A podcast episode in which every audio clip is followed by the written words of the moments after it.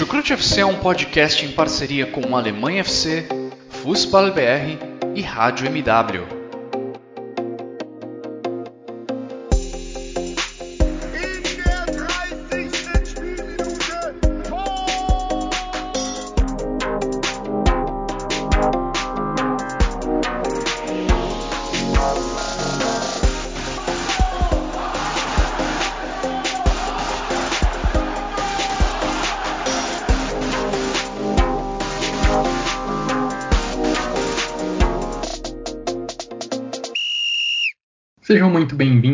Da Bundesliga. O meu nome é Guilherme Ferreira e eu recebo vocês para mais uma edição do Chucrute FC, mais uma edição especial de balanço da temporada.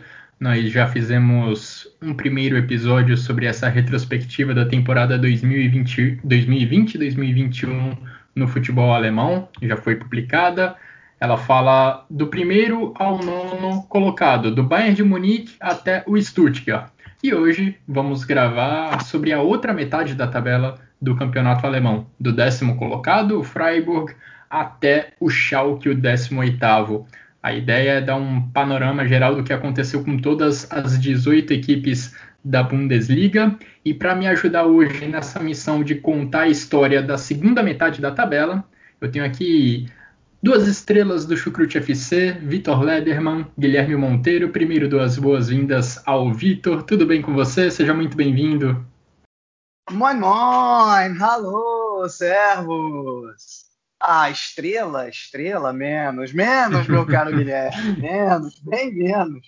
Sou no máximo aquele volante esforçado que consegue roubar umas bolinhas e entregar para o cara que tem habilidade lá na frente o, bem entre aspas, o volante não moderno. o cara que, que limpa trilho. É, no máximo eu sou isso. E bom, já vou começar aqui falando muito, viu? Vamos lá. Cara, primeira coisa, gostaria de comunicar aos nossos ouvintes, não que isso faça grande diferença na vida pessoal deles, mas estou devidamente vacinado. Hoje, no dia 2 de junho, é, que é o dia que a gente está gravando, foi o dia que eu me vacinei. Uh, tomei a vacina da AstraZeneca, daqui a três meses vem a segunda dose. Então é isso. Aos poucos, a gente, pelo menos na Alemanha, apesar da vacinação ser uma completa bagunça, a gente estava falando aqui em off agora, que em termos de organização, a, vacina do, a, vacinação no Brasil ela é muito melhor do que a da Alemanha. Acreditem se quiser. Estou né? falando em termos de organização, né? não em termos de, de ter vacina, porque acaba que aqui tem muito mais pelos problemas conhecidos de todos do Brasil. Né? Mas o Brasil, ao menos quando tem a vacina, ele é muito mais organizado. É... Enfim, então fico feliz aí de já estar em parte imunizado, ou em breve estarei, né? Melhor assim. Mas sempre não deixando para lá o distanciamento social, o uso da máscara e por aí vai. Né? Vale deixar essa mensagem. Uh, Bom, outra coisa é que é, quem já ouviu a primeira parte talvez tenha pensado assim: ah, 2 horas e 15, muito longo. Talvez até algum alguém tenha, tenha olhado o tempo e falado: ah, não, muito longo, não quero ouvir, não. Eu vou falar para vocês que tem um podcast que eu escuto em alemão, aliás, para quem entende alemão, fica a recomendação, chama Schlusskonferenz, que é sobre futebol alemão. E eles fizeram um balanço da temporada assim que nem a gente. Mas enquanto as nossas duas partes somadas vão ter quatro horas e meia, um pouco mais, um pouco menos, eu só quero dizer que esse podcast deles teve soma, foram seis partes em vez de duas para começar e no total, meus amigos, 23 horas de podcast. Nossa então, se você achou muito longo, pois é. Se você achou muito longo esses nossos podcasts, é, você está reclamando aí sem motivo nenhum, porque o que a gente tenta fazer aqui é trazer conteúdo. E se tem uma coisa que me orgulha no Chucrute FC, são, é justamente a gente tentar dar o máximo valor para os times que não têm tanta mídia assim. Né? Se tem uma coisa que eu me orgulho aqui no Chucrute FC, é do Chucrute FC não ser o Bayern de Munique, Borussia Dortmund Cast, e sim ser um podcast sobre futebol alemão. E acho que se tem algo que representa isso é justamente esse podcast balanço. Na primeira parte a gente passou time a time, praticamente com o mesmo peso, e vamos fazer agora aqui o mesmo nessa, nessa segunda parte. Então, eu acho muito legal essa, essa produção de conteúdo que a gente faz nesse final de temporada, não que o que vem ao longo de toda a temporada é, seja abaixo disso. Não, tá no mesmo nível, mas acho que esse balanço representa muito do que é o Chucrute FC. Haja prato para lavar, haja faxina para fazer para eu matar essas 23 horas de podcast se eu tivesse aí na Alemanha, se eu tivesse com o meu alemão em dia, viu? Mas deve valer a pena ouvir. Vitor, que é um consumidor assíduo de podcasts, vai matar isso aí em dois dias, eu acho. Quem dera. Agora, Guilherme Monteiro, dê suas, duas, suas boas-vindas. Olá a todos do Chucrute FC, muito bom estar de volta agora nessa edição é, regular aqui do nosso, da Bundesliga, é bem verdade.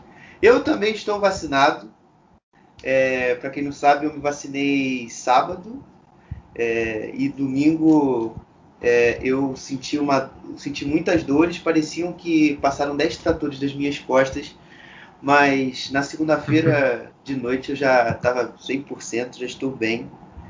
É, e é muito bom estar vacinado, obviamente, né? Eu espero que chegue logo a vacina a todo mundo aqui no Brasil, a todo mundo, que a gente precisa voltar à nossa a nossa vida normal e, e, sem problemas com vírus e com essas doenças que infelizmente levam a vida das pessoas. E também, o Vitor, eu pensei que o Vitor ia falar isso, ainda bem que ele não falou. Hoje é aniversário do maior clube da, da, da, NR, na R, da NRW, né, que é a região do, onde o Vitor mora, a Renânia do Norte, de aniversário do MSV Duisburg. O Duisburg completa 119, 119 anos de fundação hoje, simplesmente o maior clube da Riviera faz hoje aniversário isso também é, uma, é um fato também muito, muito maneiro e curioso do dia de hoje. Sejam todos muito bem-vindos a esse programa. muito maneiro também estar acompanhado de dois garotos propaganda da, da AstraZeneca. Eu ainda vou ter que esperar um pouquinho a minha vez, mas tomara que chegue logo. Bom, se você está conhecendo o Chucrute FC agora, a gente fica feliz em te receber. A gente disponibiliza todos os nossos podcasts nos principais agregadores de áudio, a gente também sobe eles no YouTube, então fica à vontade para nos acompanhar ao longo da próxima temporada e também ao longo desse meio de ano, afinal tem Euro, vamos acompanhar o desempenho da seleção da Alemanha ao longo da competição. Já daqui a alguns dias a gente inicia a nossa cobertura da Euro, falando da convocação do Joaquim Löw e dos desafios que ele tem pela frente. Fazer um agradecimento especial também é, aos nossos parceiros do Alemanha FC e do Fußball BR. E vamos lá começar então essa segunda parte da retrospectiva da temporada 2020-2021. Como eu falei, na primeira parte falamos do primeiro colocado, o Bayern de Munique, até o nono. Agora vamos do décimo colocado até o décimo oitavo, começando pela décima colocação, que pertence à equipe do Freiburg. Freiburg, que ficou em décimo colocado na décima temporada de Christian Streich como treinador da equipe. Mais precisamente, na verdade, são nove temporadas e meia do treinador no comando da equipe do Freiburg. Ele assumiu a equipe ali no finalzinho de 2011 e se mantém no cargo desde então. Christian Streich, que depois da temporada se mostrou satisfeito com a posição no meio da tabela e o Freiburg é uma equipe que de fato vem se mantendo, vem se firmando como uma equipe de meio de tabela, que apesar de não possuir grandes investimentos, consegue se manter com certa tranquilidade na primeira divisão, não costuma, pelo menos nos últimos anos, não correu grandes riscos de rebaixamento, apesar de também não conseguir almejar algo muito além disso, não sonhar muito com competições europeias. De qualquer forma, é uma posição que o Freiburg fica satisfeito, é uma posição que está dentro da realidade da equipe do Freiburg. Concorda comigo, Xará? Como que você viu essa temporada do Freiburg? Você também vê essa temporada como uma temporada de objetivo alcançado? Com certeza, né? Tendo em vista o que a gente teve pro, pra, o que se desenhava o, o outono de 2020 é, no, lá, lá para a equipe do Freiburg. Você perdeu é, o Cor, perdeu o Valdo Schmidt, que apesar de ser uma peça que gerou muito dinheiro, não era tão recorrente assim. era uma peça, era um coadjuvante, mas um coadjuvante que entregava. É, eu, mas, e, mas conseguiu sair bem no final das contas. É, os reforços também que chegaram foram muito bons. É, o Santa Maria chegou logo assim de cara e já tomou conta da posição. O Ermin Demirovic, que veio do St. Gallen, é, teve aquele processo de adaptação um pouco mais demorado, mas também quando se integrou ao Freiburg, ele teve um papel interessante. É, jogou em muitos jogos titulares, até mesmo barrando o, o Lucas Höller e o, e o Nils Petersen, que são geralmente nomes mais tarimbados se a gente vai bater assim, o olho da equipe do Freiburg. Então foi uma temporada que a gente pode tirar um saldo positivo. É, e assim, eu acho que o Freiburg também já tem, já tem um terreno bem estabelecido para a próxima temporada. É, apesar aí da, da perda do goleiro, por exemplo, o Chuvolo também saiu, você falando de goleiro, ele fez lembrar. O Chuvolo saiu, mas o Florian Miller veio do, veio do Mainz e conseguiu fazer também um bom trabalho, bem verdade. E o gol nessa próxima que também deve vir aí também é, é, um, é, um, é um dilema, mas você tem opções que você vai conseguir contornar. Fora isso, eu acho que eu acho que o Freiburg teve desempenhos bons, é, principalmente no início ali do campeonato, com alguns resultados em casa, poderiam, podendo não sair derrotado ou ter sido com empate.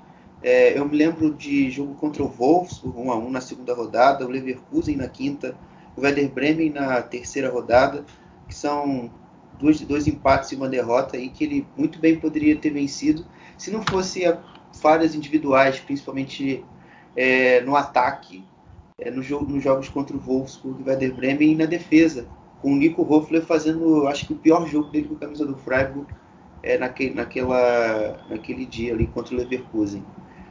É, e é isso, acho que sobre o Freiburg é, é isso. É uma equipe que tem uma base bem firmada e que às vezes faltou, faltou colocar a bola dentro da casinha para firmar o bom desempenho nas partidas. Pois é, em termos de resultados, o início de temporada do Freiburg não foi muito bom. Nas primeiras 10 rodadas da Bundesliga, o Freiburg só venceu um jogo, que foi justamente na estreia contra o Stuttgart. Freiburg foi eliminado na segunda rodada da Copa da Alemanha, justamente pelo Stuttgart, caiu cedo também na competição de mata-mata, mas depois conseguiu se recuperar. Depois dessas dez primeiras rodadas da Bundesliga com apenas uma vitória, o Freiburg aproveitou uma sequência boa, uma sequência de jogos em que enfrentou times da parte de baixo da tabela e emendou cinco vitórias consecutivas. E a partir dali conseguiu se manter numa zona de meio de tabela, sem passar muitos riscos, sem passar muitos sustos. E é interessante esse ponto que você levantou, Xará, sobre a perda de alguns jogadores importantes que trouxeram algumas, alguns pontos de interrogação para sobre o que seria essa temporada do Freiburg, né? Com a perda do zagueiro Robin Kor, do goleiro Alexander Schwolow e do atacante Luca Waldschmidt. Mesmo assim, Christian Streich conseguiu mais uma vez meio que reinventar esse time do Freiburg, deixando a equipe ali no meio da tabela.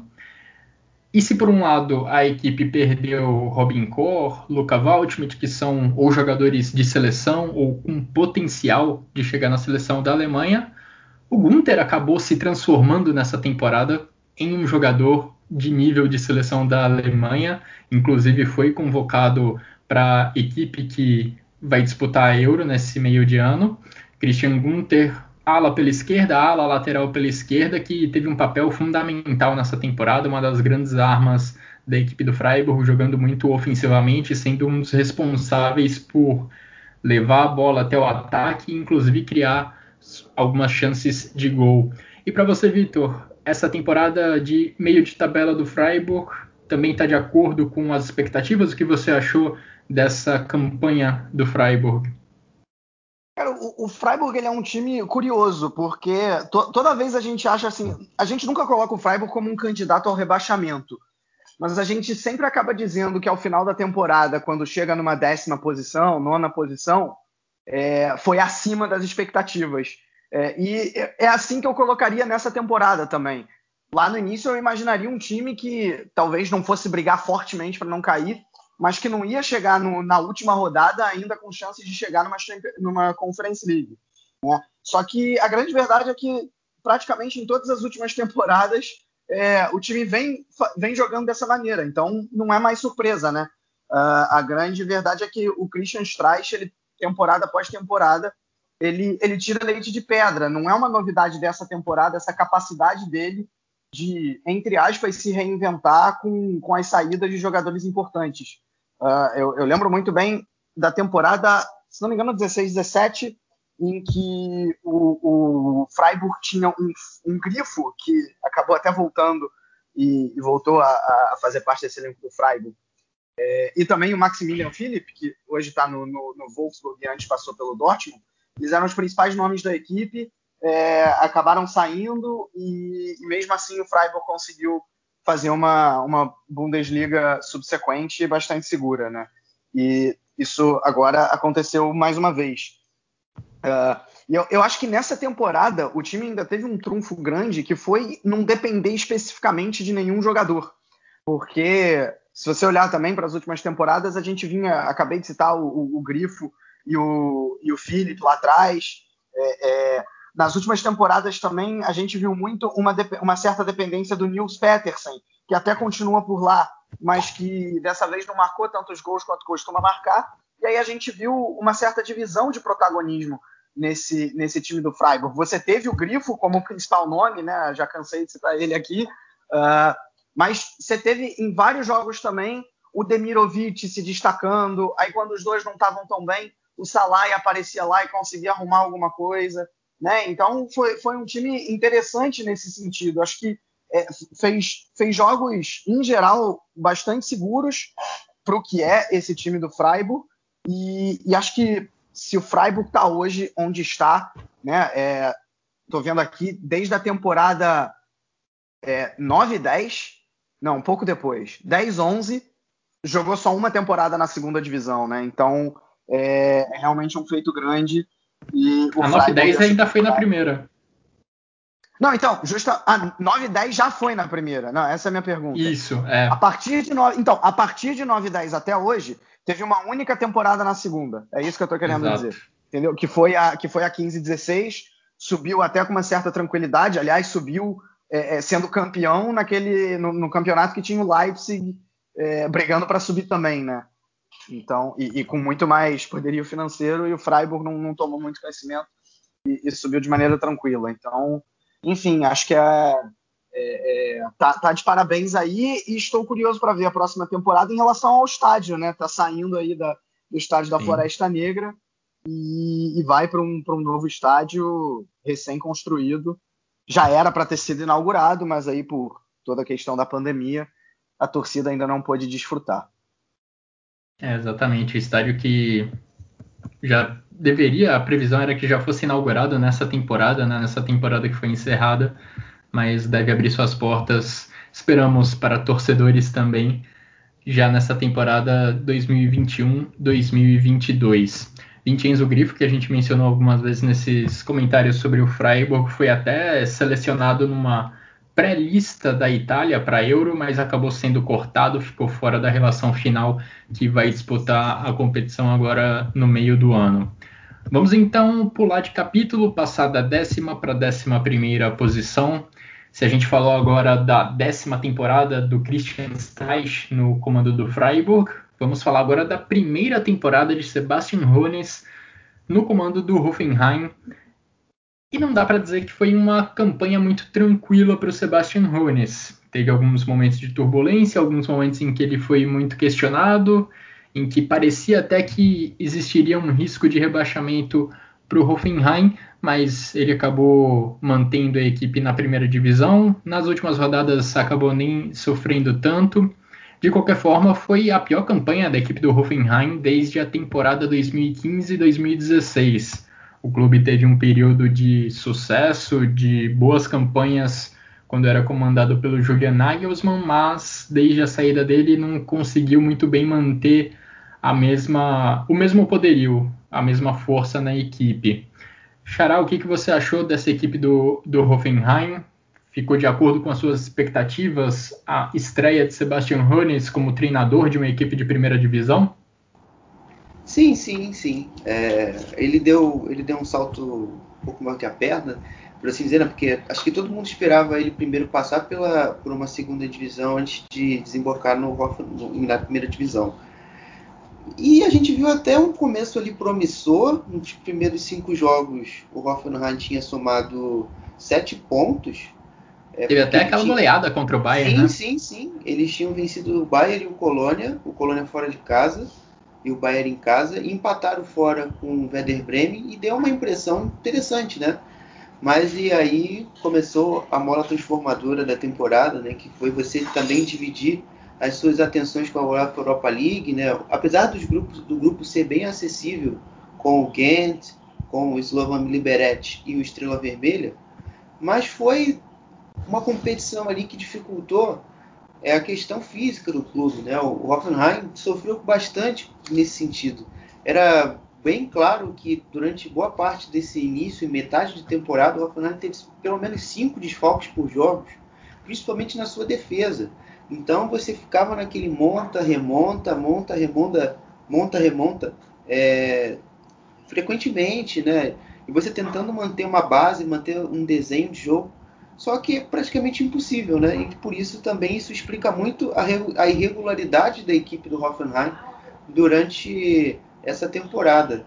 A gente sempre, a gente sempre achava que o Hoffenheim às vezes ia dar ia conseguir alguma, algum, algum bom resultado, às vezes até conseguir uma goleada, mas você sabia que aquilo ali era uma, algo mais algo mais focado num jogo específico do que ser um padrão. E isso, isso comprometeu muito a campanha é, durante, durante essa temporada. E foi, e foi se tornando também, durante, durante essa temporada, uma equipe que sofria muitos gols. É, a gente viu algumas goleadas contra o Eintracht Frankfurt, contra contra o próprio Bayer Leverkusen.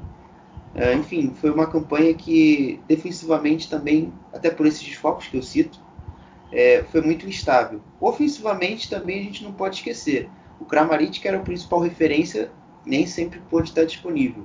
Inclusive, para os dias de hoje, é até difícil a gente pensar no, o Kramaric no Hoffenheim para o futuro, porque o contrato dele vence em 2022 e, claro, essas incertezas que a idade dele já traz na parte física faz com que o Hoffenheim tenha que pensar duas vezes antes de, antes de, antes de mantê-lo. Então, aí, Ilas Bebu, é, Munas Dabur tiveram mais peso em gols é, nesses, nessa temporada e para o futuro devem permanecer nesse sentido. É, por, até porque o Hoffenheim tende a perder ele.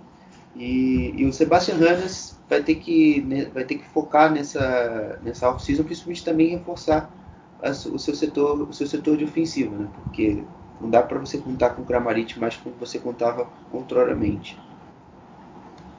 E mesmo sendo desfalque em alguns momentos da temporada, Kramaric desfalcou o Hoffenheim principalmente na Liga Europa, o Kramaric ainda foi o artilheiro do Hoffenheim na Bundesliga e assim, disparado. Kramaric está no seleto grupo de jogadores que marcaram pelo menos, pelo menos 20 gols nessa temporada do campeonato alemão, marcou exatamente 20, e o segundo colocado do Hoffenheim, em termos de gols marcados, teve apenas 9, foi o Bebu, se não me engano. Hoffenheim que caiu também na segunda rodada da DFB Pokal, foi eliminado pelo Greuther Fürth, Passou com tranquilidade pela fase de grupos da Liga Europa, mas foi eliminado já na primeira fase do mata-mata pelo Molde. E teve uma dependência grande do, do Kramaric, repito, apesar de ter desfalcado a equipe em momentos distintos, em momentos diferentes da, ao longo da temporada. Kramaric representou quase 40% do número de gols marcados pela equipe durante o campeonato alemão é uma porcentagem muito grande. Se a gente olhar os outros artilheiros da Bundesliga, os outros jogadores que marcaram pelo menos 20 gols, André Silva, Haaland, Lewandowski e o Walt Weghorst, todos eles são parte de equipes que tinham ataques também mais poderosos que o ataque do Hoffenheim o ataque do Hoffenheim dependia muito mais do Kramaric do que o ataque do Eintracht Frankfurt, por exemplo, dependia do André Silva. E Vitor, quais são as suas impressões dessa temporada do Hoffenheim, dessa 11 colocação na, no primeiro ano do Sebastian Hoeneß no comando da equipe? eu acho que quando se fala em Hoffenheim, a gente tem que dar uma relativizada, porque a realidade do Hoffenheim não é a que o Nagelsmann trouxe para a equipe. Né? É, é, essa foi a pior, a pior posição do, do Hoffenheim desde a temporada 16-17, que foi justamente a primeira do Nagelsmann completa. Uh, e aí ainda teve ali uma, uma boa temporada com, é, com, com o Schroeder na, na, na, temporada passada, e agora vem talvez esse, bem entre aspas, esse, esse balde de água fria. Né? Porque eu acho que assim, a realidade do, do Hoffenheim é que é um time mediano que o Nagelsmann, com a qualidade dele, conseguiu elevar o patamar. É, eu, eu, não canso de dizer aqui no Chucrute que uma das maiores qualidades do Nagelsmann é fazer jogadores medianos conseguirem render mais do que eles rendem com outros técnicos. É, e, e, aí, quando chega um técnico como o Rones, que está longe de ter, ainda pelo menos, pode até ser que um dia venha a ter, mas ainda não tem a, a, a, qualidade, ele pega um time mediano e entrega um desempenho mediano também. Né? É, e como acho que vocês já falaram muito bem, um time absurdamente prejudicado pelas lesões. Uh, cara, eu, eu, toda vez que eu ia, que eu ia ver um, um jogo do, do Hoffenheim, né, ia pegar as estatísticas no SofaScore, aí eu ia olhar os jogadores lesionados, assim, tinha uma lista de 10 nomes. Eles se revezando sempre, mas uma lista de 10 nomes. É, Akipuguma, Pós, Kramaric, Dabur, uh, uh, Grilich, é, é, Rude, todos eles em algum momento acabaram, acabaram desfalcando a equipe e, são, e eram jogadores importantes, assim, não eram jogadores que estavam é, é, lesionados, mas que não, não fariam falta, né? Então acho que isso, isso acabou pesando é, por um lado, por outro, é, eu acho que é, é, bastante curioso porque o Kramaric ele foi a melhor marca dele na história da Bundesliga, mas acho que tem muito que vocês já falaram também. Em outros tempos ele tinha é, gente para jogar com ele, ou pelo menos um sistema que o municiava bem. Na, na, época do Nagelsmann, nessa temporada, ele não teve. E eu acho que mesmo assim, é, o grande momento do Kramaric foi no final, quando o Hoffenheim já não brigava por mais nada, é, porque os times ali que estavam brigando para não cair estavam com, com desempenho e com resultados também absurdamente piores. Porque, é, engraçado, assim, pode ser é, uma sensação que talvez não, não, não, talvez careça de dados, mas é uma sensação que eu tenho de que a temporada do Kramaric ela não foi tão boa assim. Ela foi uma temporada em que com muitos, muitos altos e baixos, mas que no final ele realmente deu, deu um gás bastante grande e, e acabou, enfim, chegando a essa marca excelente de, de 20 gols. Né? E se a gente tanto falou aqui que, que o Hoffenheim é muito dependente do, do Kramaric, as coisas podem piorar porque não é certeza que ele fica para a próxima temporada, né? Uh, até porque, acho que eu falei isso aqui nos últimos casts, talvez o, o Hoffenheim tenha ficado pequeno para o Kramaric. Ele é um jogador que tem condição de estar tá num time que briga por mais coisa. É, acho que o ponto alto da temporada do Hoffenheim foi ali no início mesmo, naquela goleada por 4 a 1 contra o Bayern de Munique. O time começou vencendo seus dois primeiros jogos, mas depois acabou ficando muito mais numa posição de instabilidade e se consolidou no meio da tabela. Voltando um pouquinho para colocar um dado que só ressalta um pouco como o Julian Nagelsmann foi importante na chegada dele ao Hoffenheim. Na temporada 15-16, o Hoffenheim foi o 15º colocado da Bundesliga. Na temporada seguinte, a primeira temporada completa do Nagelsmann, o Hoffenheim foi o quarto colocado, dando um salto enorme na tabela, chegando a uma vaga, conquistando uma vaga para a Liga Europa, já que é o quarto colocado da Bundesliga naquela época, não garantia a vaga na Champions League. Pulando agora para a 12 colocação, a gente tem a equipe do Mainz. E a gente pode definir a temporada do Mainz em duas partes. Uma antes e uma depois de Bo Svensson. O treinador que chegou no clube, assumiu o clube no meio da temporada e acabou transformando o rumo, acabou mudando os rumos do campeonato alemão para a equipe do Mainz, uma equipe que chegou a ser última colocada, chegou a ficar empatada com o Schalke na lanterna do campeonato alemão na virada do ano, na virada do turno, melhor dizendo, e acabou se salvando até com certa folga. Conseguiu um segundo turno espetacular e conseguiu se garantir na primeira divisão. Dando números para essa virada de chave durante a temporada. No primeiro turno, o Mainz somou 7 pontos, ficou empatado na última colocação com o Schalke. No segundo turno, o Mainz somou 32 pontos. Foi a quinta melhor campanha da Bundesliga, considerando só o segundo turno. 32 pontos, que também é a marca do Wolfsburg no segundo turno. Ou seja, se a gente pegar só a metade final da temporada da Bundesliga, o Mainz estaria brigando por Champions League. É impressionante como mudou essa temporada do Mainz, né? Da água para o vinho com a chegada do Bois Svensson e o que parecia que seria uma temporada desastrosa acabou sendo de reencontro e quem sabe encontrando um novo grande treinador no Mainz. Cara, quem diria, né? É, foi, foi realmente, acho que nem o, o, o, torcedor mais otimista do Mainz poderia esperar esse, esse segundo turno da equipe, né? É, o, o, primeiro tempo foi realmente muito ruim. Vamos lembrar que teve uma demissão de técnico na segunda rodada. É, é, assim, junto a, mais uma coincidência com o Schalke do primeiro turno, né? Também na mesma rodada em que o David Wagner foi, foi demitido. Nenhum técnico conseguiu achar o time no primeiro turno. Era assim, era uma equipe absurdamente passiva, relativamente fácil de assim de, de, de se bater, né? De, de, de envolver a defesa é, dependia absurdamente dos gols do Mateta. Uh, era praticamente o, único cara que fazia gol na equipe. É, e aí o, o Svensson aparece. Né? Cara, para você ver como são as coisas, justamente o Mateta vai embora. E aí o time completamente desorganizado que se pensa, ah, pô, o, o único cara que fazia gol ele vai embora, a gente não, não vai conseguir escapar do rebaixamento, né? E aí veio uma recuperação incrível, é, muito porque o Boas Svensson soube tirar desse time o que ele tem de melhor. Eu acho que uma qualidade que eu vi nesse segundo turno do Mainz foi principalmente saber se adaptar ao adversário que ele estava enfrentando.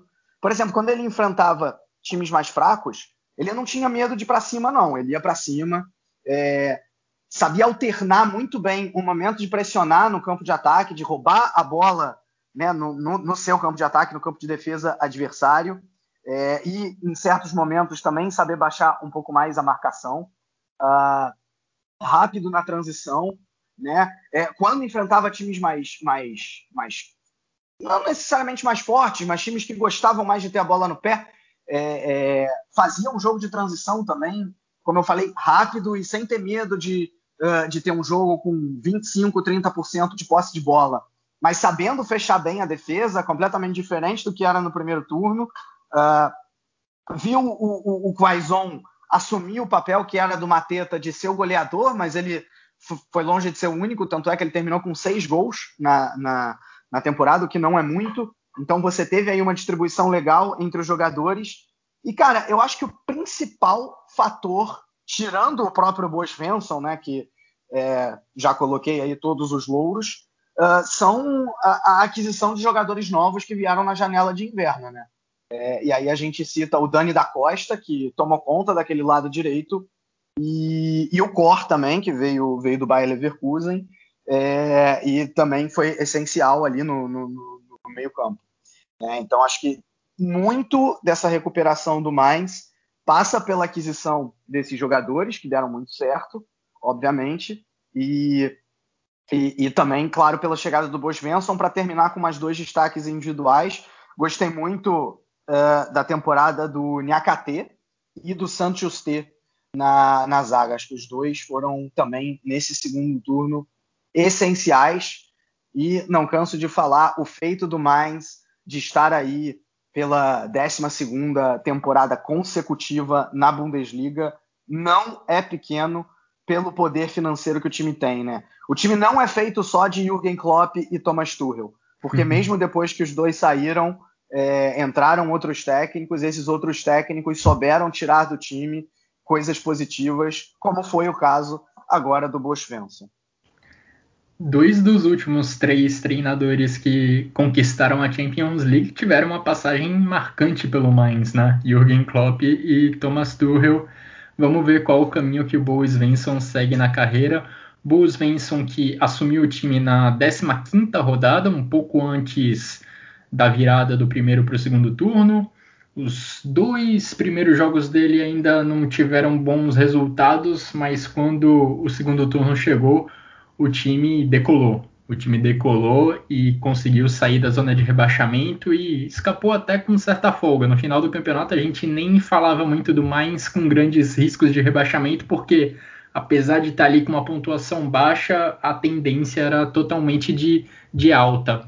E só para repassar um pouco da carreira do Bo Svensson, ele, como jogador, jogou sete anos no Mainz. Ele, inclusive, encerrou a carreira dele como jogador no Mainz em 2014.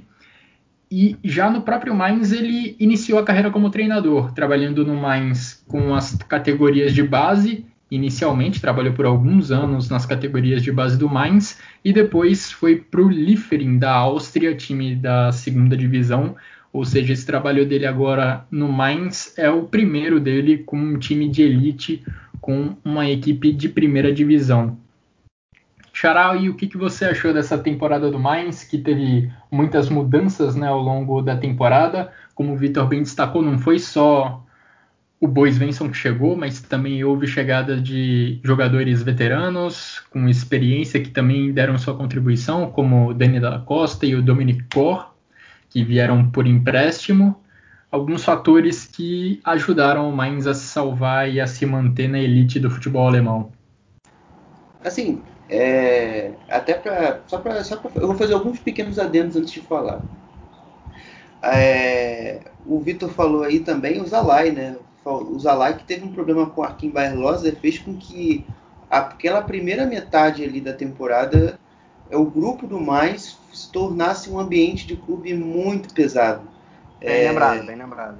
E esse, então você meio que deteriorou o trabalho do Arim Baerloser, o Yamanuel Moritz Littitão conseguiu, obviamente, dentro do campo das respostas e internamente também não conseguiu segurar as pontas.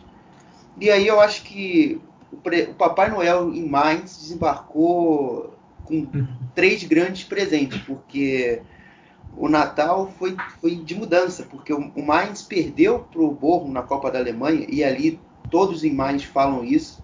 O Robin Zentner, o Robin até fala isso numa entrevista que ele deu à Bild, que quando ele, eles sentiram que o rebaixamento iria acontecer quando eles foram eliminados pelo Borrom na Copa da Alemanha é, em dezembro, de pênalti, nos pênaltis de 3 a 2 saindo na frente. Ainda na segunda rodada, dois, né? Sim, saindo na frente de 2 a 0 então ali eles sentiram que o campeonato estava indo para o buraco. Só que chegaram eles e o resto a gente já sabe. Uh, e, enfim, jogadores, o Vitor citou alguns, eu complemento também com outros. Uh, eu diria o Milwende também, que até vai sair do Mainz, ele estava cotado para ir para o PSV. Da Holanda fez um, um, segundo metade de temporada muito boa. O próprio Zalai, que sempre foi ali um coadjuvante, mas um coadjuvante sempre perigoso, sempre que deixava os seus principais rivais na posição alertas, né? O Unisivo fez um, uma segunda metade de temporada muito boa. O Quaison, que nunca parece que nunca mais vai viver a temporada é, 17, 18, 18, 19 que ele já fez, mas ele continua entregando também um nível bacana. E sem contar os jovens, né, que a gente viu lançados nessa temporada, como o Leandro Barreiro, e também o, o Jonathan Buchart, que está jogando pela seleção alemã sub-21.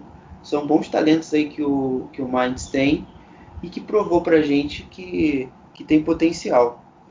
É, a gente falou já de alguns fatores que fizeram o Mainz virar a chave no meio da temporada, né?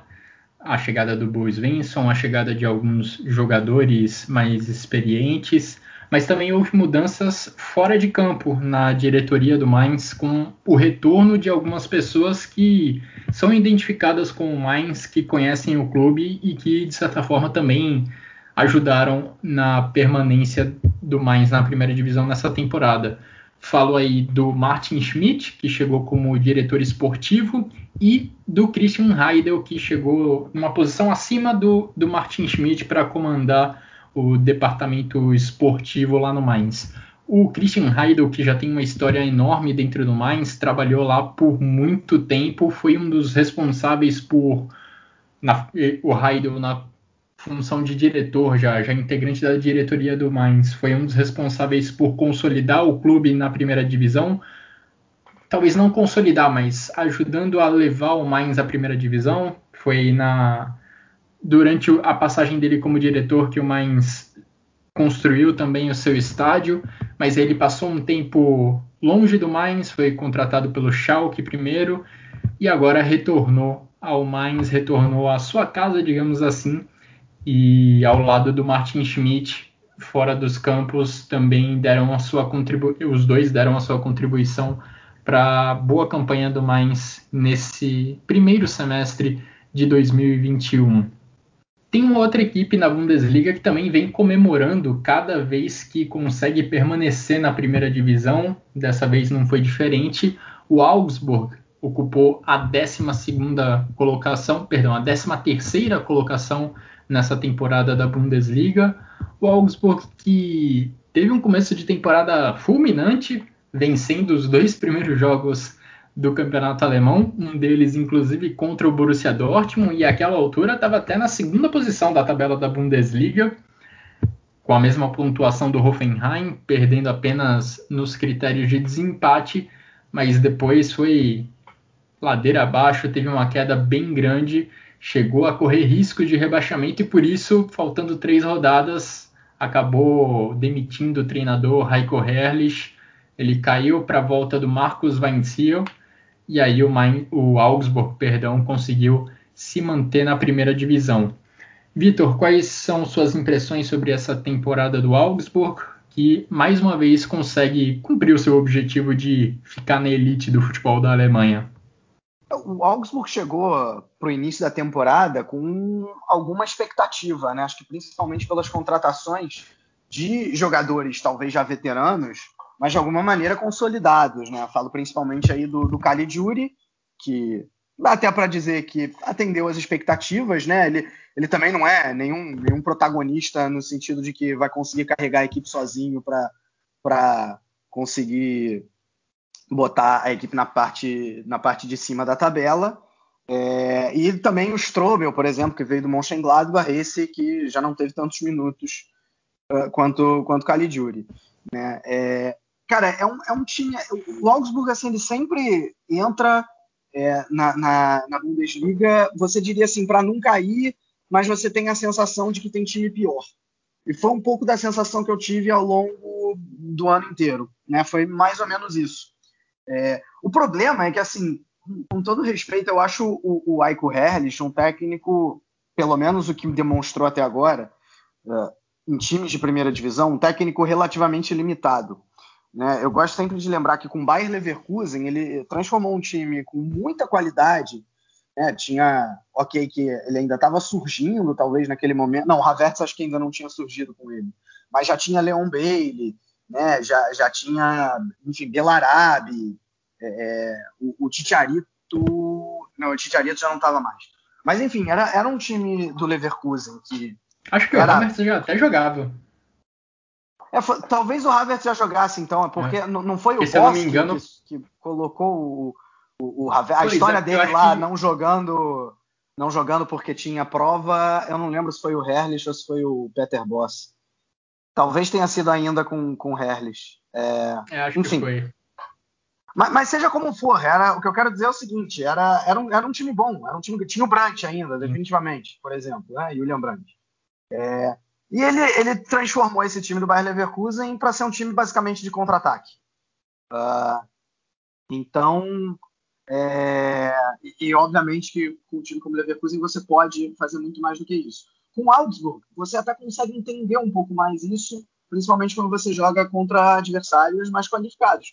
Mas mesmo assim, era um time que basicamente tentava se defender, tentava sair no contra-ataque, teve alguns destaques, né? Já sei o Caligiuri, o Rubem Vargas fez alguns jogos bons, é, mas assim, nada, nada que realmente impressionasse. Né? O, que eu, o que eu acho é que realmente o time conseguiu escapar do, do rebaixamento porque tinha time pior.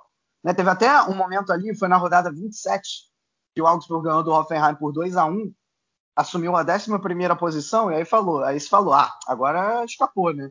Mas aí veio quatro jogos consecutivos sem vencer, ou melhor, cinco jogos consecutivos sem vencer, e o time só, só foi conseguir um, um, alívio quando veio o Werder Bremen, que estava com um desempenho horroroso na, na penúltima rodada, e isso já com o Marcos Weitzer. Né? O Heiko Herrlich transformou o Augsburg num time tão, tão sem ideias que foi preciso buscar lá o, um cara que já tinha sido ícone no clube, que era o, o Marcos Weitzel, e que, assim, nem digo que o maior responsável por uh, ter jogado o Augsburg para fora do rebaixamento tenha sido ele, porque, como eu falei, o alívio veio numa vitória contra o Bremen, né, que em teoria não deveria ser muito difícil, porque tirando isso, foram foram duas derrotas, né? Fica só o questionamento, por que, que, demi, por que demitiu o Herles a três rodadas do fim? Né? É o tipo de coisa que, assim, que eu não, que eu não consigo entender, né? Por que, que não demitiu, sei lá, cinco, seis no, no, no, meio, no meio do campeonato, né? Depois, do, depois de terminar o primeiro turno. Uh, enfim. Mas uma temporada, assim, eu, eu diria, em termos de desempenho, eu diria abaixo da expectativa do Augsburg. Em termos de resultado, talvez chegou no que se esperava. É, eu falei agora há pouco sobre o Christian Heidel no Mainz, né, sobre o histórico dele como diretor lá no Mainz, sendo um ícone do clube, e a história dele parece um pouco com a do Marcus Weinzel, que também teve um passado muito importante para o Augsburg. Os dois tiveram capítulos importantes na história de clubes de menor expressão na Alemanha, e aí, em anos recentes, quando tentaram ir para mercados maiores, quando tentaram algo a mais na Bundesliga, dentro do mercado do futebol alemão, acabaram não dando certo. Curiosamente, os dois tiveram uma passagem pelo Schalke, passagem que não foi muito bem sucedida. E agora os dois, o Christian Heidel no Mainz e o Markus Weinziel no Augsburg, retornando às suas casas, retornando ao lugar onde fizeram sucesso num passado não tão distante. Desde que o Augsburg chegou na primeira divisão, inclusive, a melhor campanha do clube foi com o Marcos Weinziel, uma impressionante quinta colocação do Augsburg, uma posição que é até meio inimaginável para o clube na situação atual, no contexto atual. Vamos ver o que ele consegue fazer com uma temporada completa. Vamos ver se o Marcos Weinziel consegue, pelo menos, fazer com que o, com que o Augsburg não sofra tantos riscos de rebaixamento. E para você, Xará, o que, que você achou dessa temporada da equipe do Augsburg? Assim, de primeiro momento, eu, eu fico. Claro, a política de contratações do Augsburg nessa temporada, ali antes, antes dos jogos começarem, foi, foi isso. Né? O Stefan Reuter sempre apostou em jogadores é, mais jovens e com potencial, mas que ainda não tinham ganhado rodagem em outros mercados, ou até mesmo na Alemanha. É, ele geralmente ia fazer essas apostas e trouxe três nomes experientes, né? Dois, um do Gladbach, né? o Struber, é, trouxe também o Caligiuri do Schalke, trouxe o, Raf, o Rafael Gikiewicz do Union Berlin. Então, você já achava que aquilo ali, esse toque um pouco de experiência, ia dar uma tranquilidade maior do, na hora do vamos ver para o Augsburg. Mas não foi o que aconteceu.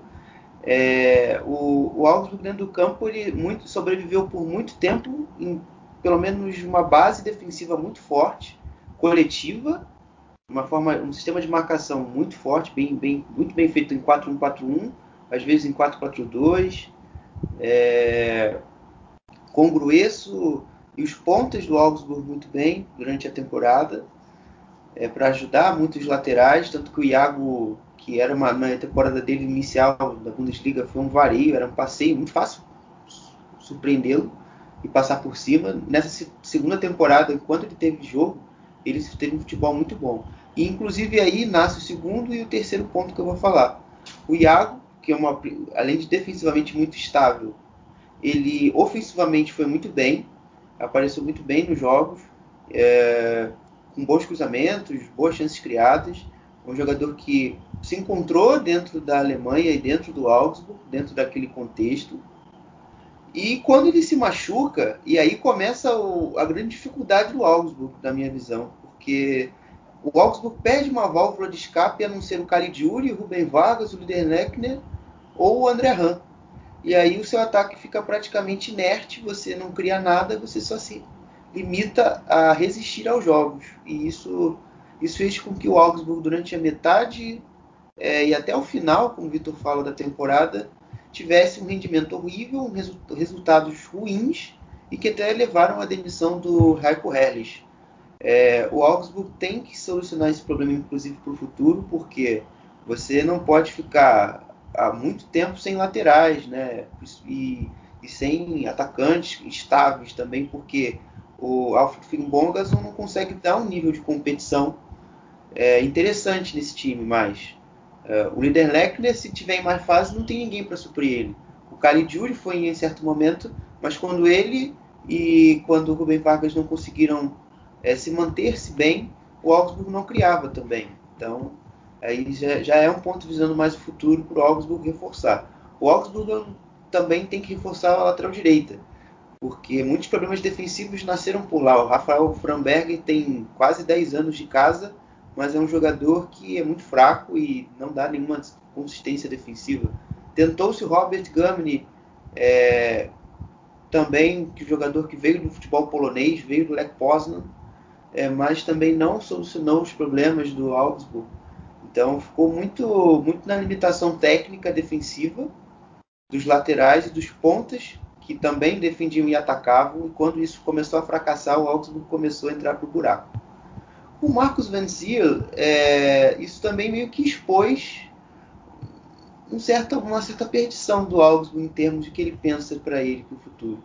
Porque você sempre tinha uma, linha, uma linhagem de trabalho recente muito mais defensiva, né? Manuel Baum, é, Raiko Herrlich, Uh, e agora você vai para um treinador com uma visão um pouco mais ofensiva, um pouco mais de querer a posse, e você com um plantel muito cheio de jogadores pesados, envelhecidos e que são lentos e que não tem uma construção de jogo tão apurada, isso pode trazer um problema.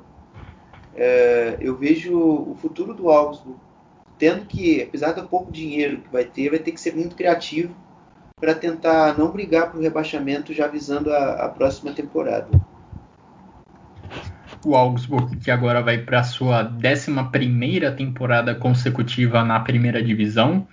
A equipe joga a elite do futebol alemão desde a temporada 2011-2012 e durante boa parte desse período, durante quatro temporadas mais precisamente, teve o Marcos Weinzel como seu treinador.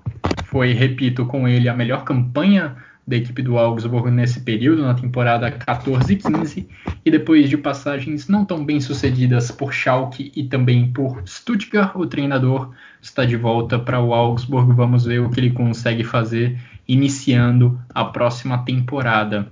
Agora vamos falar do 14 colocado, virando a página nesse episódio do Chucrute FC. E olha, eu não lembro se no primeiro episódio de retrospectiva da temporada eu já coloquei esse rótulo na equipe do Borussia Mönchengladbach, mas fico muito na dúvida entre o Gladbach e o Hertha Berlim no quesito decepção da temporada. Hertha Berlim, uma equipe que vinha fazendo, vem fazendo investimentos fortes no mercado de transferências, mas que durante boa parte da temporada correu grande, correu grande risco de rebaixamento. Foi no Hertha Berlim que tivemos nessa temporada, acho que o grande destaque individual brasileiro, na figura do Matheus Cunha. Principalmente no primeiro turno, ele conseguiu ter um bom destaque. Lembro de uma atuação muito boa dele contra o Bayern de Munique lá na Allianz Arena, mas ele passou um tempo contundido. No segundo turno também o desempenho dele caiu e se o Matheus Cunha não estava num dia bom, o John Córdoba também não tinha uma consistência muito grande, aí o poder ofensivo do Hertha Berlim caía demais, caía muito, e foi esse um dos fatores que acabou levando a equipe da capital da Alemanha a sofrer na briga contra o rebaixamento e até as últimas rodadas a equipe ainda corria esse risco. Lembrando que já na reta final da Bundesliga, o Hertha Berlim sofreu um surto de Covid-19 no elenco. O elenco precisou ir todo para uma quarentena, ficar isolado, e aí teve uma maratona de jogos na reta final, porque algumas rodadas, alguns jogos do Hertha precisaram ser adiados e, foi, e ficaram espremidos ali na reta final do campeonato, no mês de maio. Ainda assim, a equipe conseguiu administrar bem essa maratona. o treinador Paul Dardai que voltou para o clube conseguiu administrar bem o elenco e conseguiu manter o Hertha Berlim apesar de tudo na primeira divisão. Vitor, quais são as suas impressões dessa temporada do Hertha Berlim? Apesar de alguns bons talentos individuais, coletivamente a equipe não foi bem. Acho que em termos do, de investimento e resultado é, é, a decepção, né? O negócio é que o Schalke foi tão mal, mas tão mal que acaba acaba ultrapassando, né? Mas, mas, em termos de investimento, esse time foi o Hertha Berlim. Cara, assim, o, o Fred Bobic, que é o, o, cara que agora assumiu o, o Hertha Berlim é, como diretor, vindo do Frankfurt, e um dos, por muita gente, tido como um dos responsáveis por colocar o Frankfurt onde está, né? Com essa, enfim, um time que hoje disputa a Liga Europa, por pouco não jogou Champions League. É, ele se apresentou agora ao Hertha Berlim e ele falou o seguinte: ele falou que nos últimos dois anos o Hertha Berlim teve cinco técnicos. Para Brasil, isso aí é padrão. né? Mas para a Alemanha, isso não é. E veio um diretor colocar todo esse problema. Né? Só para dar mais números, entre 2012 e 2019, sete anos, o Hertha Berlim teve dois técnicos. O George Lukuhai e o, agora o Paul Dardai. E de repente teve cinco técnicos. Antikovic, Jürgen Klinsmann, Alexander Nuri, Bruno Labadia e o Paul Dardai só foi assumir lá em janeiro. Né? Acho que isso diz muita coisa sobre essa desorganização desse time. Não adianta você ter dinheiro se você não tiver organização, se você não tiver gestão, se você não tiver plano, é, se você toma decisões erradas, se acaba tendo também é, pessoas que a palavra é sacanearam o clube, como foi o Jürgen Klinsmann, não foi nessa temporada, ainda foi na outra, mas enfim, acaba que essa temporada é um pouco consequência da outra, né? E aí eles mantiveram um técnico que, né, o Bruno Labadia, eles preferiram manter de início para essa temporada. Técnico que, ok, melhorou em relação ao que vinha antes, lá ainda na temporada anterior, mas que não tinha exatamente convencido, e aí continuou sem dar certo, né? Um time acho que você já falou bem, um time que basicamente, é, mesmo depois que o Paulo Dardai assumiu, dependia absurdamente de uma noite boa do Córdoba e de ligações diretas para ele. Né? Ele, ele, ok que ele veio do Colônia exatamente para exercer essa função, é, mas uh, era muito pouco o que se via de um time que, além do Córdoba, tinha o Piatek, que surgiu muito bem no Milan, depois acabou caindo absurdamente tinha o talento do Matheus Cunha. No meio da, da temporada trouxe nada, ninguém, menos, ninguém mais, ninguém menos que Sami Khedira. Foi buscar um Guendozinho no Arsenal. Né? Ou seja, são, são nomes que têm algum peso. Não estou falando que são nomes que vão brigar por Champions League nem nada disso, mas não são nomes para colocar o time da capital na situação em que ficou até o final da temporada. Né? A única coisa realmente positiva do Hertha Berlim é esse planejamento final em relação ao surto de Covid. Né? O, o Paul Dardai soube muito bem mesclar os jogadores, ele praticamente usou dois times diferentes, um para o meio de semana, um para o fim de semana, nesses seis jogos finais em 20 dias. Uh, e com isso conseguiu ali os pontos necessários para escapar do rebaixamento. É, o problema é que a gente deveria estar tá falando, ah, ele conseguiu os pontos necessários para colocar o time numa Liga Europa, mesmo numa Conference League. Então é muito pouco. Né? A, diretoria decidiu que o Paul Dardai segue, é, o que até parece uma decisão acertada, ele conhece o clube, é, tem, assim, tem, tem um elenco razoável nas suas mãos, mas é, não dá para ter mais uma temporada ruim da maneira que teve, se a ambição é, enfim, é ser um time que, que dispute lá em cima. Né? E vamos lembrar que com um time muito, muito, muito pior, esse mesmo Paul Dardai fez o Hertha Berlim jogar a Europa League. Né? Então acho que isso acaba dizendo muita coisa. É curioso, de certa forma, essa permanência do Paul Dardai, porque quando ele sai na temporada, ao final da temporada 18-19, O Hertha Berlim ele estava buscando dar um passo adiante, estava buscando ser um, algo além de um time de meio de tabela. E eu lembro que àquela altura o time falava, o clube falava de ter um estilo de jogo mais atraente que pudesse exatamente levar o Hertha Berlim a posições melhores na tabela. E agora, pouco tempo depois, duas temporadas depois, a equipe acaba recorrendo ao, a essa fórmula antiga, essa fórmula já experimentada dentro do clube, volta ao pau da para tentar dar sequência a esse projeto que tem um investimento forte do Lars Windhorst. O Bruno Labadia começou a temporada, depois de uma derrota por 4 a 1 contra o Werder Bremen, ele foi demitido. Já tinha acumulado também uma eliminação na primeira rodada da Copa da Alemanha contra o Eintracht Braunschweig, num jogo maluco que terminou em 5 a 4. E aí a sequência de resultados negativos acabou determinando a demissão do Bruno Labadia. Uma coisa curiosa é que o Hertha Berlim, apesar de todos esses pontos negativos, teve o, teve o Alexander Schwolow como goleiro e o Schwolow ficou oito jogos sem ser vazado durante essa temporada da Bundesliga, a quinta melhor marca do campeonato, uma estatística que achei bem impressionante para um time que brigou contra o rebaixamento durante a maior parte do ano. E para você, Xará, o que, que você viu dessa temporada do Hertha Berlim? O que mais te chamou a atenção da equipe da capital da Alemanha? Assim, Xará, é... seguindo na sua linha, acho que a defesa do Hertha, apesar de ser uma equipe disputando o rebaixamento, nunca foi um grande problema. É... sempre foi uma defesa muito bem montada, muito bem estruturada. Você sempre. O tipo Hertha ser goleado na Bundesliga era um algo muito fora do padrão. É, talvez só se enfrentasse uma equipe do, do Big Six, uh, uh, uma vitória eventual ali de uma equipe média, sabe? Então, acho que defensivamente, talvez o grande problema nunca foi a defesa, mas sim a forma de, de você encontrar formas de atacar. É, e que eu também acredito, já, já vou até me adiantando, o Paulo Dardai não encontrou até hoje, tá? E não vão achando que o Paulo Dardai aí vai ser o. Vai, vai, vai encontrar isso aí só por ele mesmo. Isso aí que eu já Eu penso. concordo. Concordo. E voltando, e agora falando um pouco do Labadia também, porque foi eu até acho por que... isso que ele foi que ele não continuou do, no Hertha Berlim quando ele saiu, né, duas sim, temporadas. Sim, sim, verdade.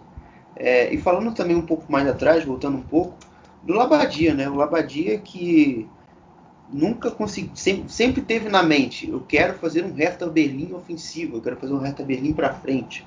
Mas ele nunca teve capacidade, ou nunca demonstrou para tal é, para desenvolver esses mecanismos bons do ataque. A gente sempre via uma, uma muita dependência do Matheus Cunha é, nesse time. Ele tinha que receber a bola, é, driblar três, quatro, é, para você chegar até o fundo, fazer um cruzamento e tentar ver se o John Córdoba, que eu acho que. Isso aí, isso aí também era carta marcada, né? Vamos, vamos, vamos combinar. O que, que o John Córdoba, na carreira toda dele, fez para provar que o Hertha tinha que pagar 15 milhões de euros é, 17 milhões de euros para chegar e, e, diria que vai resolver os problemas ofensivos do Hertha. Isso é uma contratação que, na minha humilde opinião, foi que o bobo que dá 16 milhões no Córdoba é o Hertha.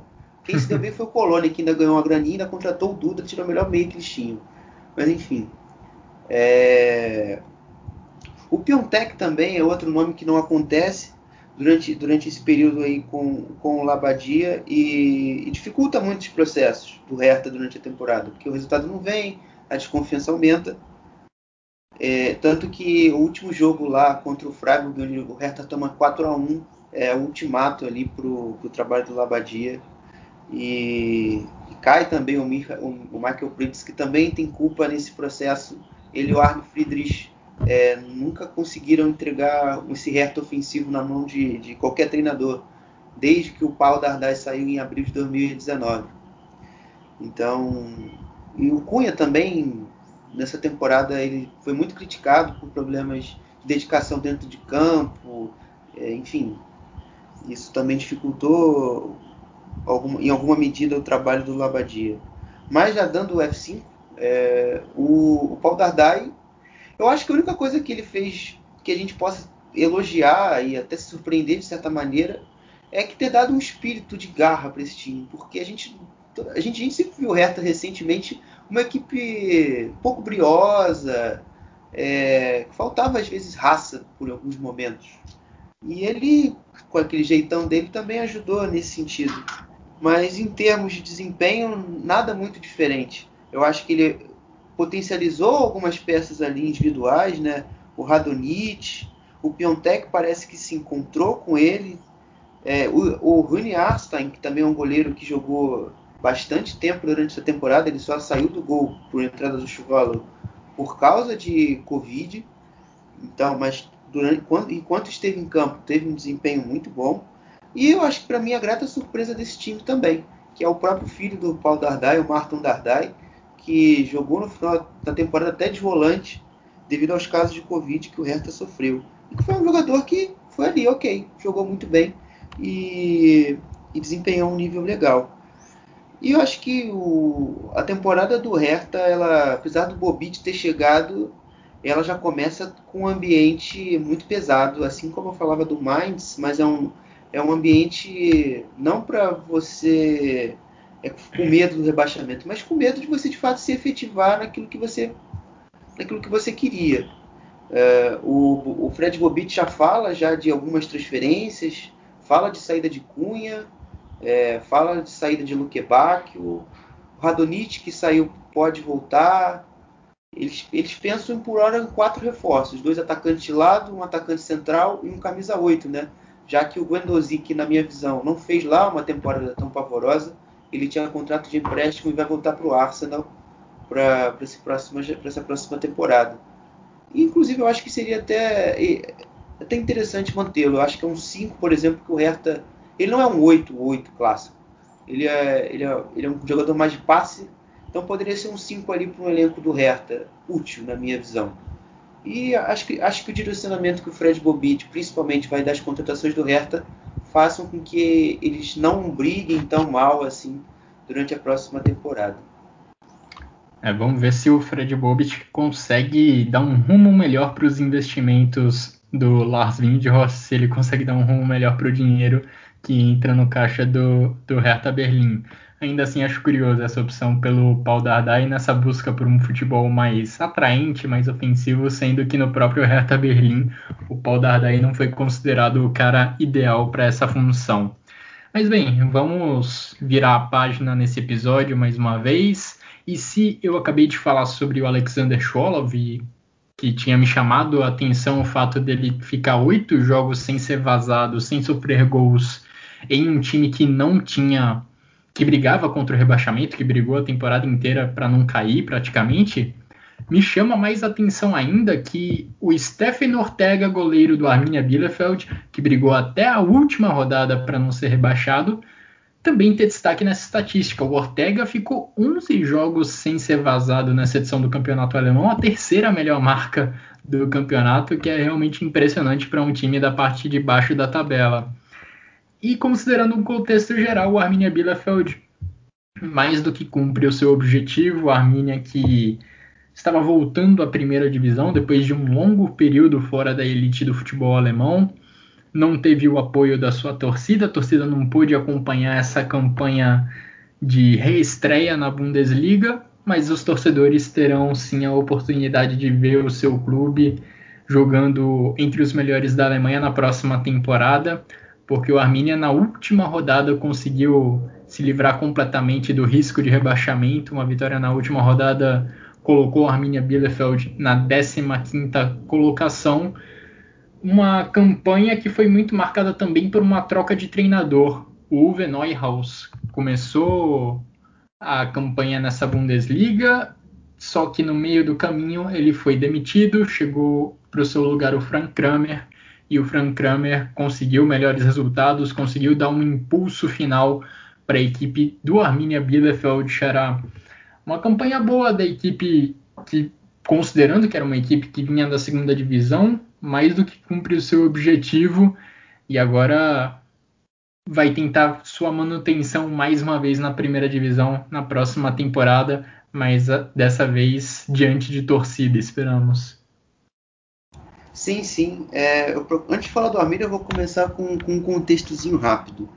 É, antes da temporada começar, o Zamir Arabi, que era o diretor esportivo deles, ele havia, ele havia comentado: Nós somos um pequeno bote de borracha encarando 17 barco, barcos a motor. Né? Então, basicamente, o bote de borracha venceu essa maré dura que eles iriam encarar e venceu pelo menos e os mais importantes três barcos a motor. Então eles conseguiram a permanência é, para a próxima, próxima temporada. E eu acho que os contextos principais são principalmente, obviamente, a demissão do Neuhaus, que muita gente, inclusive eu, num primeiro momento, julgou como uma demissão questionável. Porque... Somos dois. Então, mais um para o meu grupo é, que no primeiro momento jogou como questionável devido ao nível técnico que o Arminia tinha. O Arminia contratou de 7 a 8 reforços durante toda essa temporada, é, mas não são reforços ali que saltavam muito aos olhos, é, que a gente olhava que não ia tirar a equipe muito de patamar, mas que quando, quando acabou esse, esse negócio de entrar e dar muitas chances a jogadores piores do que, do que os, os reforços, é, com, como, como aconteceu durante o trabalho do Uwe Neuhaus, as coisas começaram a andar. E até peças que não vinham andando numa boa temporada, como o Andrés Folzama é, e o, até o artilheiro famoso, o Fabian Klos, eles entraram dentro da equipe, começaram a render mais e fazer mais gols e serem mais, mais importantes para a equipe do, do Armínia e fez com que essa esse final de temporada fosse equilibrado no sentido de pontos é, em relação ao trabalho do Uwe Neuhaus. E falando do Kramer já, o, o Kramer conseguiu dar esse salto de qualidade que a gente em tese não esperava, né?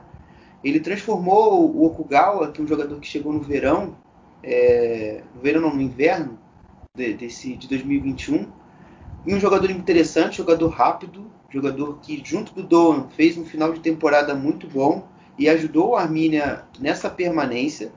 O Arminia conseguiu 17 pontos com o Frank Kramer nesse final de temporada.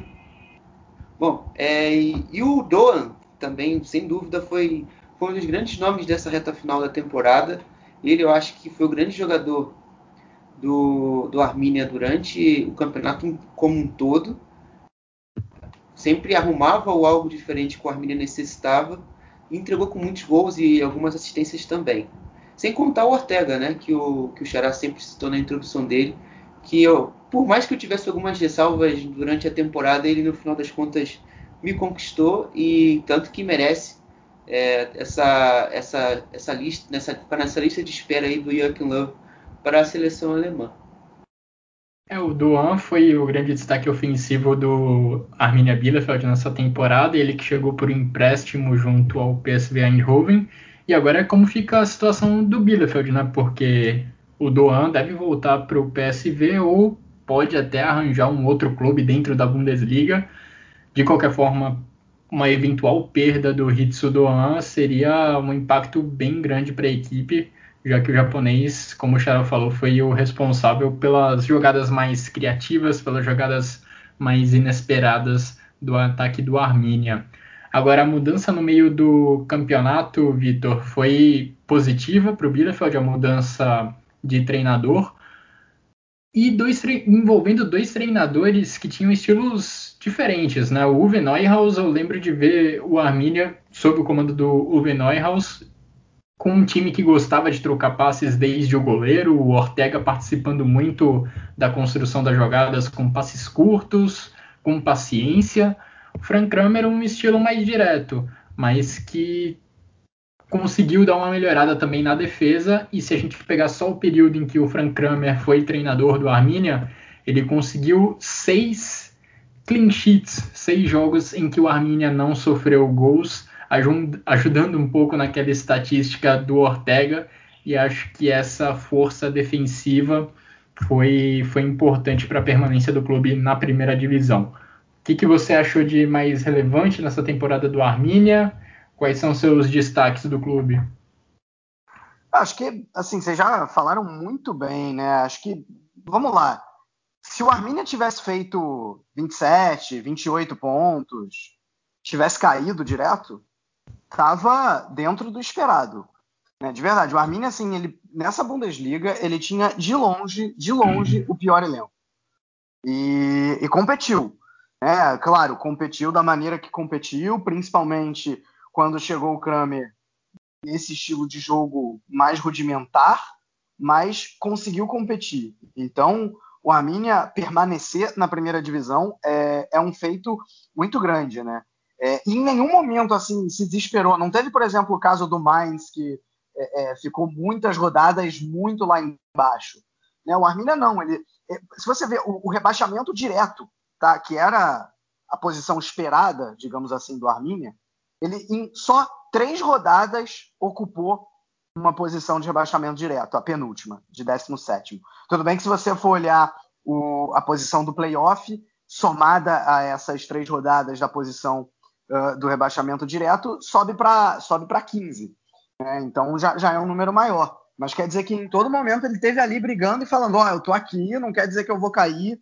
É, e aí, justamente quando veio o Kramer, veio também uh, a, a, malandragem de saber jogar os jogos diretos, né, com, com, adversários diretos, que eu digo, de maneira qualificada, né, conseguiu arrancar empates uh, contra, é, é, contra o Mainz, por exemplo, uh, contra, contra o Augsburg, e, e, venceu os jogos que tinha que vencer, né, venceu o Schalke, e, e, por aí vai, né, então Acho que o, o Arminia acabou sabendo jogar o campeonato dele, né? Acho que vocês já falaram muito bem é, em relação ao Ortega. Não é coincidência que ele ficou aí como sendo o quarto goleiro da Alemanha nessa Euro. É, se acontecer alguma coisa aí, não que a gente esteja torcendo para isso, mas se acontecer com um dos três goleiros chamados pelo Louvre, quem, quem vai é o Ortega.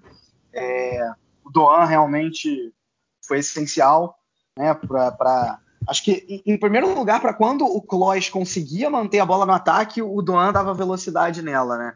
E também puxando contra-ataques, nesse, nesse estilo de jogo mais, mais defensivo do, do Arminia, né? Você falou dos seis gols tomados sob o comando do Kramer, mas não só isso, foram 17 pontos em 11 jogos. É, é uma campanha excelente para um time da qualidade do Arminia e para um time que está brigando para não cair. Tanto é que o Arminia, dessa maneira, conseguiu escapar do, do rebaixamento, né? E a curiosidade sobre o time quando ainda era o Uwe Neuhaus o treinador é, é que nos últimos sete jogos em que ele foi o técnico, a média de gols sofridos foram três por partida. Tudo bem que você inclui aí, por exemplo, um 3 a 3 arrancado contra o Bayern de Munique, né? E, e, adversários complicados, porque nessa lista aí tem, tem Borussia Dortmund, tem Frankfurt, né? é, o próprio Bayern, o Wolfsburg, então acaba, acaba eram adversários mais difíceis, mas de todo jogo, de todo jeito, eram muitos gols sofridos, acho que diz muito sobre o que você falou aí, né, do estilo do jogo do Neuhaus e do estilo do jogo de jogo do, do, do Kramer, né? É, talvez para você jogar a primeira divisão da Bundesliga, um, um estilo de jogo mais reativo para um time como o Arminia Bielefeld, ele seja mais sensato, como isso acabou se provando no, no final do campeonato. Vamos ver como é que o Arminia, que é, agora ganha companhia de. Acho que o, o, Guilherme pode até falar melhor, porque acompanha a segunda Bundesliga de uma maneira que eu vejo pouca gente acompanhar. Uma dessas poucas pessoas é justamente o Thiago, acho que não à toa os dois, junto com o Carlos, fazem aí os podcasts de segunda divisão, né? É, mas pelo menos agora eu, eu, eu, imagino que o Borro e que o, o Furth, eles são dois times mais no nível do Arminia do que eram, por exemplo, o Schalke e o Werder Bremen. Né, não estou falando em, em, em, desempenho, não. Estou falando quando você olha para o elenco, o que, que você espera dessas equipes. E aí o Arminia até chega em condições de brigar mais na, na próxima temporada. Assim, Só... o Arminia, para essa temporada que vem, ele, ele saiu da temporada que a que a gente está comentando aqui agora, de 18 é, ele subiu para 16 se, antes da temporada começar, se a gente fosse fazer um ranking hoje. Porque o Furt e, o, e ele só ganhou a posição do Furt e ganhou a posição do Borgo, que foram, foram as é. equipes que ascenderam. Basicamente isso. O dinheiro exatamente da TV, se você for colocar. É, exatamente. Se você colocar o dinheiro da TV hoje, a posição. Se você copiar aquela tabela e colar, pode, pode falar que é, que é o que realmente é. No, tanto investimento, tanto em condição técnica e, e tal. É, e eu falei que o Bielefeld, na passagem do Frank Kramer, ficou seis jogos sem sofrer gols. É um número impressionante se você considerar que o Frank Kramer comandou a equipe por apenas 12 rodadas, ou seja, em metade dos jogos o Bielefeld não foi vazado, o Stephen Ortega não foi vazado, e isso foi importante para a equipe conseguir se salvar no finalzinho do campeonato. O Arminia Bielefeld passou o campeonato, passou boa parte do campeonato ali nas, na 16 17 colocação, posições que levam ao rebaixamento direto ou ao playoff, e ali no finalzinho conseguiu um, um impulso final para salvar. E agora, meus amigos, a gente chega naquela parte dramática da tabela, não só porque vamos falar dos três últimos colocados da última, da última temporada da Bundesliga, mas porque esses três clubes são clubes de muita história, de muita tradição. O primeiro deles, o 16º colocado do campeonato, ainda conseguiu se salvar. O Colônia ficou ali na posição de playoff, enfrentou o Holstein Kiel e conseguiu se salvar, conseguiu garantir a manutenção na elite do futebol alemão. O Xará inclusive comandou recentemente episódios que analisaram muito bem como foram essas duas partidas entre Colônia e Holstein Kiel. Mas, Xará, o Colônia, o torcedor do Colônia, imagino que ele queira se ver livre dessa condição de toda a temporada sofrer e lutar até o final praticamente contra o rebaixamento. Mais uma vez, acho que fica essa sensação de que o rebaixamento fica próximo demais para a equipe do Colônia e é necessário dar um passo adiante para que o clube não, não sofra tanto, não passe por tanto drama nas rodadas finais. Ah, com certeza, né? O Colônia para a próxima temporada tem um desafio muito muito grande, não só para se provar que merece estar na primeira divisão, tanto para tanto financeiro, enfim, é, nesse, nesse sentido também. O Colônia ele começa uma temporada meio que já indicando que acabar no playoff mesmo, porque ele perde muito tempo tentando salvar os seus jogadores em vez de reforçar o seu time. Ele fica tentando segurar por muito tempo o John Córdoba e o Marcucci e no final das contas ele perde as divididas. Então, o tempo que ele perdeu ali foi muito fundamental para ele buscar um ponta de qualidade, lateral direito, é, um atacante, um meia. E nisso aí, a temporada e o campo na Alemanha, uma coisa até que o nosso amigo Vinícius falou, é, no nosso, falou em off para gente, que o campo na Alemanha fala, ele fala com mais força. Então, todo aquele erro que acontece na janela, principalmente a de verão, ele, ele acaba acontecendo no campo. E o desempenho do Colônia com o Marcos Gisdol foi ruim, de foi ruim com três zagueiros, foi ruim com quatro atacantes, com três atacantes, com mil, com mil jogadores. E você teve que apostar ali no, na, na, entre aspas, uma criatividade, né? Que você chama, chama o bombeiro clássico, que é o Freddenham Finkel, e também que é um grande um treinador que tem fama de bons acessos é, com, com as equipes na Alemanha, e que conseguiu ali, mal, e mal, é um pouquinho ali, meio aos trancos e barrancos, deu, deu um padrão, o Colônia competiu é, durante esse trecho final de temporada, trouxe alguns bons jogadores para nós. O Yannis Horn se mostrou um lateral mais pronto, mais preparado. O Iso Jakobs, que é, também que é um jogador da base do Colônia, também se demonstrou estar mais pronto. Ele não conseguiu descaracterizar e não despotencializar o Duda, ele conseguiu manter o Duda naquele padrão Duda, mas só que com Duda sendo mais decisivo por mais tempo, porque a gente vê no trabalho do Gisdo um Duda decisivo em um joguinho, depois ele só se destacava, é, principalmente no meio da temporada, dois, dez jogos depois, sabe? Então era algo muito isolado. Você conseguiu trazer o Jonas Hector para o seu sistema forte de novo. O Jonas Hector cresceu bastante nesse trecho final, jogou até de atacante no jogo de ida do playoff para você ver o peso que ele teve. O Sebastian Anderson, eu acho que foi, a, foi um dos principais nomes do mercado, mas não aconteceu. Foi decisivo, talvez, no jogo mais importante do ano, mas a parte física dele, é o mesmo caso do Kramaric, está fazendo com que ele não, não consiga jogar, e isso fez muita falta nessa temporada para o Colônia. E eu sinto que o direcionamento, pelo menos que a direção tem tomado para o futuro, é um pouco melhor. É, demitiu o Horst Held, que é o diretor esportivo que está no Colônia desde o verão de 2019, né? É o cara que planejou a equipe da temporada passada e a desse ano, com muitos erros. Então você já passa a régua nesse cara, você tenta trazer um pensamento novo, entre aspas, novo, porque você não encontrou um substituto, né? Você vai ali com um comitê, entre aspas, de futebol, tampar esse, buraco deixado pelo Horst Held. Você coloca um jogador histórico do clube, como Thomas Kessler, você coloca até diretores do clube que não tem nada ligado ao futebol, é, o, o Jacobs e o Alexander Verli, que são dirigentes mesmo, é, ali para cuidar do futebol junto com, junto, junto com o Kessler e tentar ajudar o Stefan Baumgart, que eu acho que é a principal atração para o Colônia na próxima temporada até aqui, para treinador.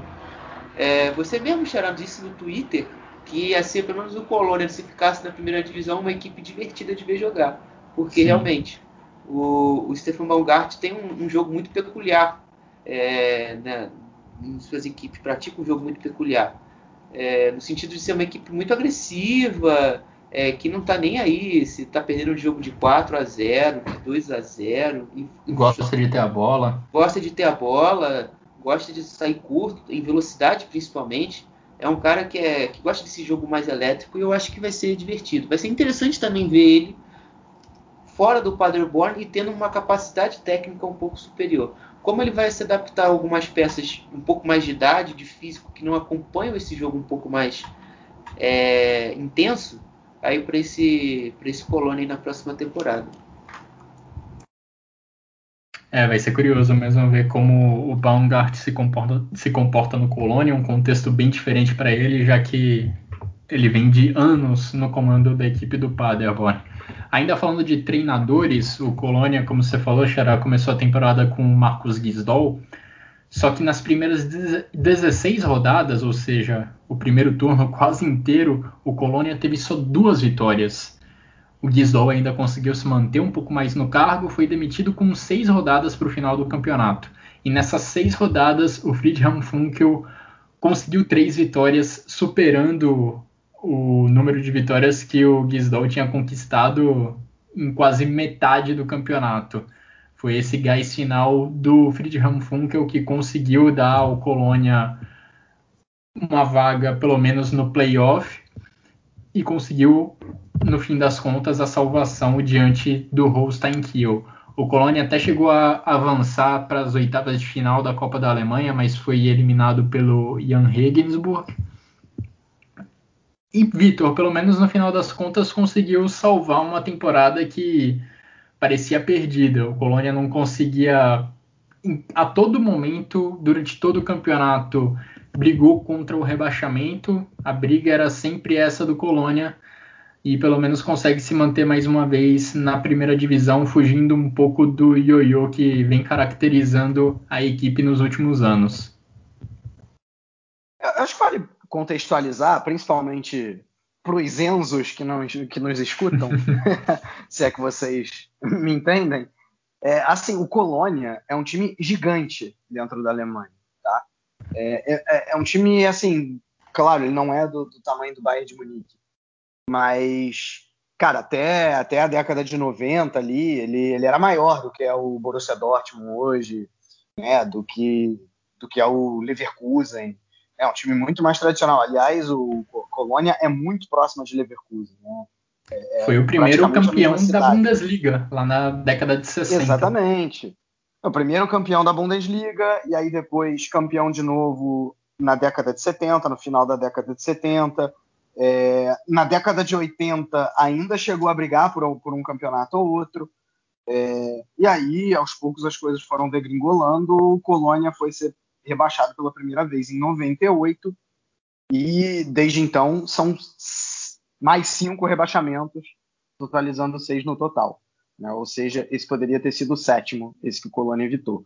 Uh, por que, que eu estou falando tudo isso? Porque assim, a gente tem outros times que têm mais ou menos o mesmo tamanho do Colônia que também chegaram a cair uma ou outra vez e conseguiram se reestruturar. Quer ver um exemplo? Olha só, o Mönchengladbach, que tudo bem, em termos de títulos, talvez ele seja maior do que o Colônia, porque foi, foi campeão lá na década de 70, né, base da seleção alemã, chegou a cair, chegou a cair, e hoje está aí, assim, pode não ter feito a melhor temporada do mundo, mas passa longe de brigar para não cair, né? Um time que está toda vez brigando, toda temporada brigando na parte de cima da tabela. É, o Eintracht Frankfurt caiu também, jogou na temporada 12-13, o Eintracht Frankfurt jogou a segunda divisão. E com estrutura, e o Eintracht Frankfurt, para deixar claro, é um time talvez menos tradicional do que o Colônia. Né? É, é tradicional, mas talvez o, o Colônia é, é seja, seja um time mais tradicional, enfim. Então, é, o Eintracht Frankfurt se reestruturou. Então, muito dessa, desse time ioiô, e o Colônia, a grande verdade é que hoje o Colônia é sim um time ioiô, é, é também por, por falta de gestão ali correta, sabe? É, é, então, é, é, algo que o clube tem que, tem que pensar, assim. O, o Colônia pode mais do que ficar toda, toda temporada brigando para não cair. Entendeu? Pode mais do que simplesmente conseguir chegar numa Liga Europa numa temporada excepcional do Anthony Modeste, né, completamente acima da média do que ele é normalmente, para na temporada seguinte cair. Né? É, é, é, então é, é, algo que o Colônia tem que ver. Né? Sobre essa temporada, talvez até o, o, o, Guilherme discorde de mim, mas assim, eu acho que o, o primeiro turno ele foi muito ruim. Né? O, o ele tentava fazer do Colônia um, um, time reativo, só que não funcionava.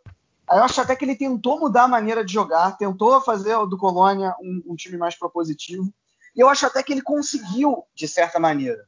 É, ele teve algum mérito. O, Guizou não venceu as últimas seis partidas antes de ser demitido. Mas, cara, o, desempenho era razoável.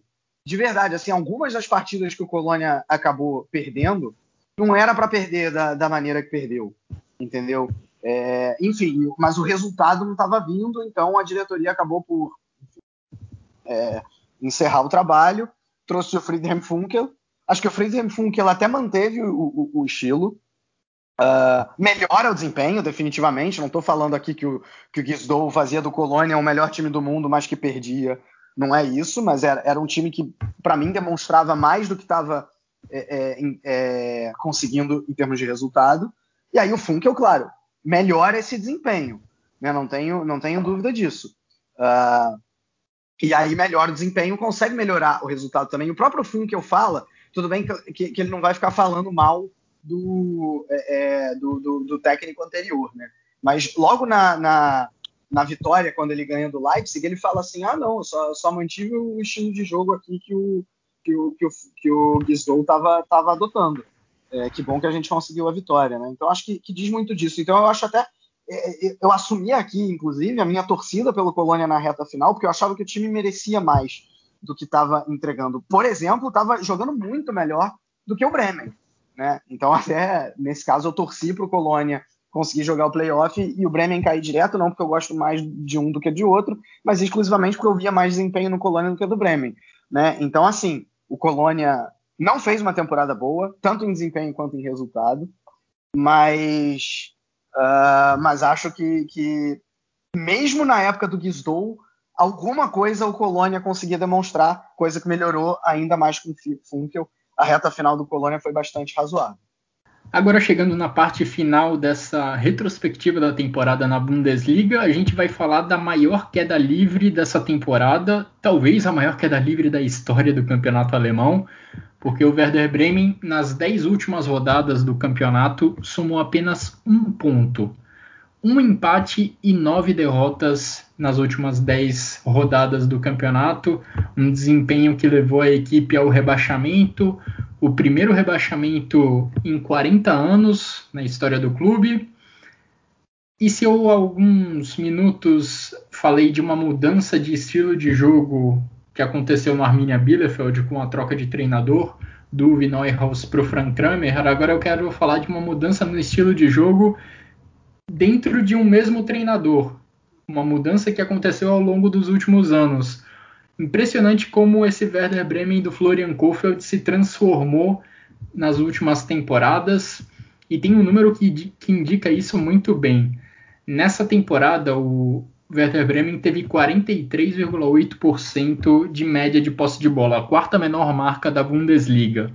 Na temporada passada, a média foi de 48,8% e na anterior, 52,2%. Ou seja, nas últimas três temporadas, a média da posse de bola do Werder Bremen vem caindo e caindo significativamente.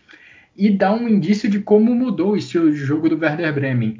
De um time que na temporada 18-19 gostava de ter a bola, era um time que era legal de ver jogar, e por isso também o Florian Kohfeldt naquela temporada chegou a ser eleito o melhor treinador da Alemanha. Mas a partir dali, com um mau momento do Werder Bremen, o Kohfeldt passou a apostar mais na defesa, passou a entregar mais a bola para o adversário e nessa temporada isso não deu certo. O time foi ladeira abaixo na reta final do campeonato. Florian Kohfeldt acabou sendo demitido antes da última rodada e o Thomas Schaff na última rodada não evitou o rebaixamento. A derrota por 4 a 2 diante do Borussia Mönchengladbach leva o Werder Bremen para a segunda divisão.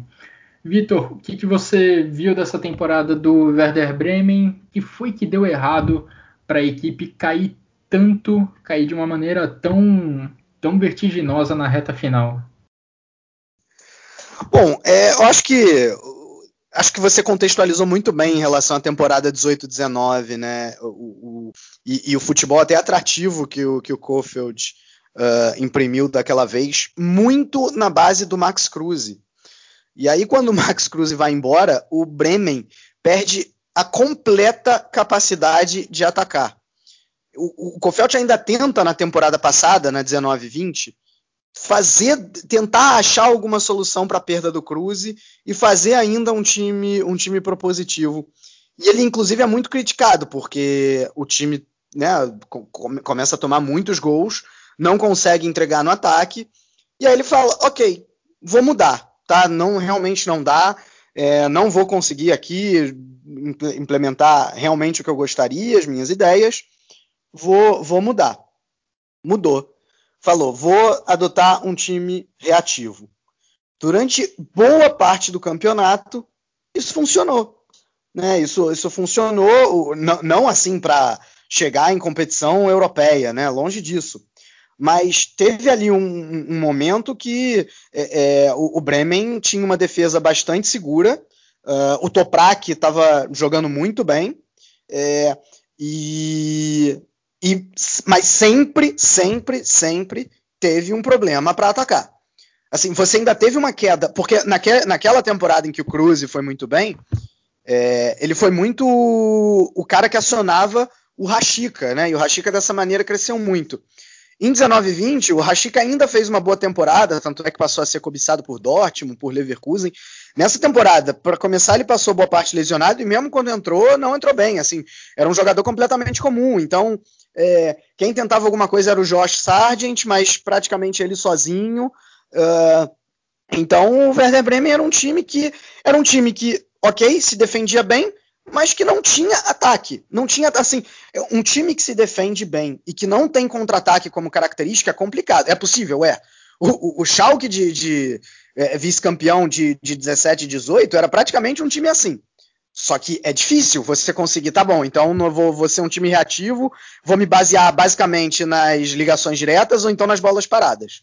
Né? É, é o Bremen não conseguiu isso, ao contrário. Fortíssima. Pois é, exatamente.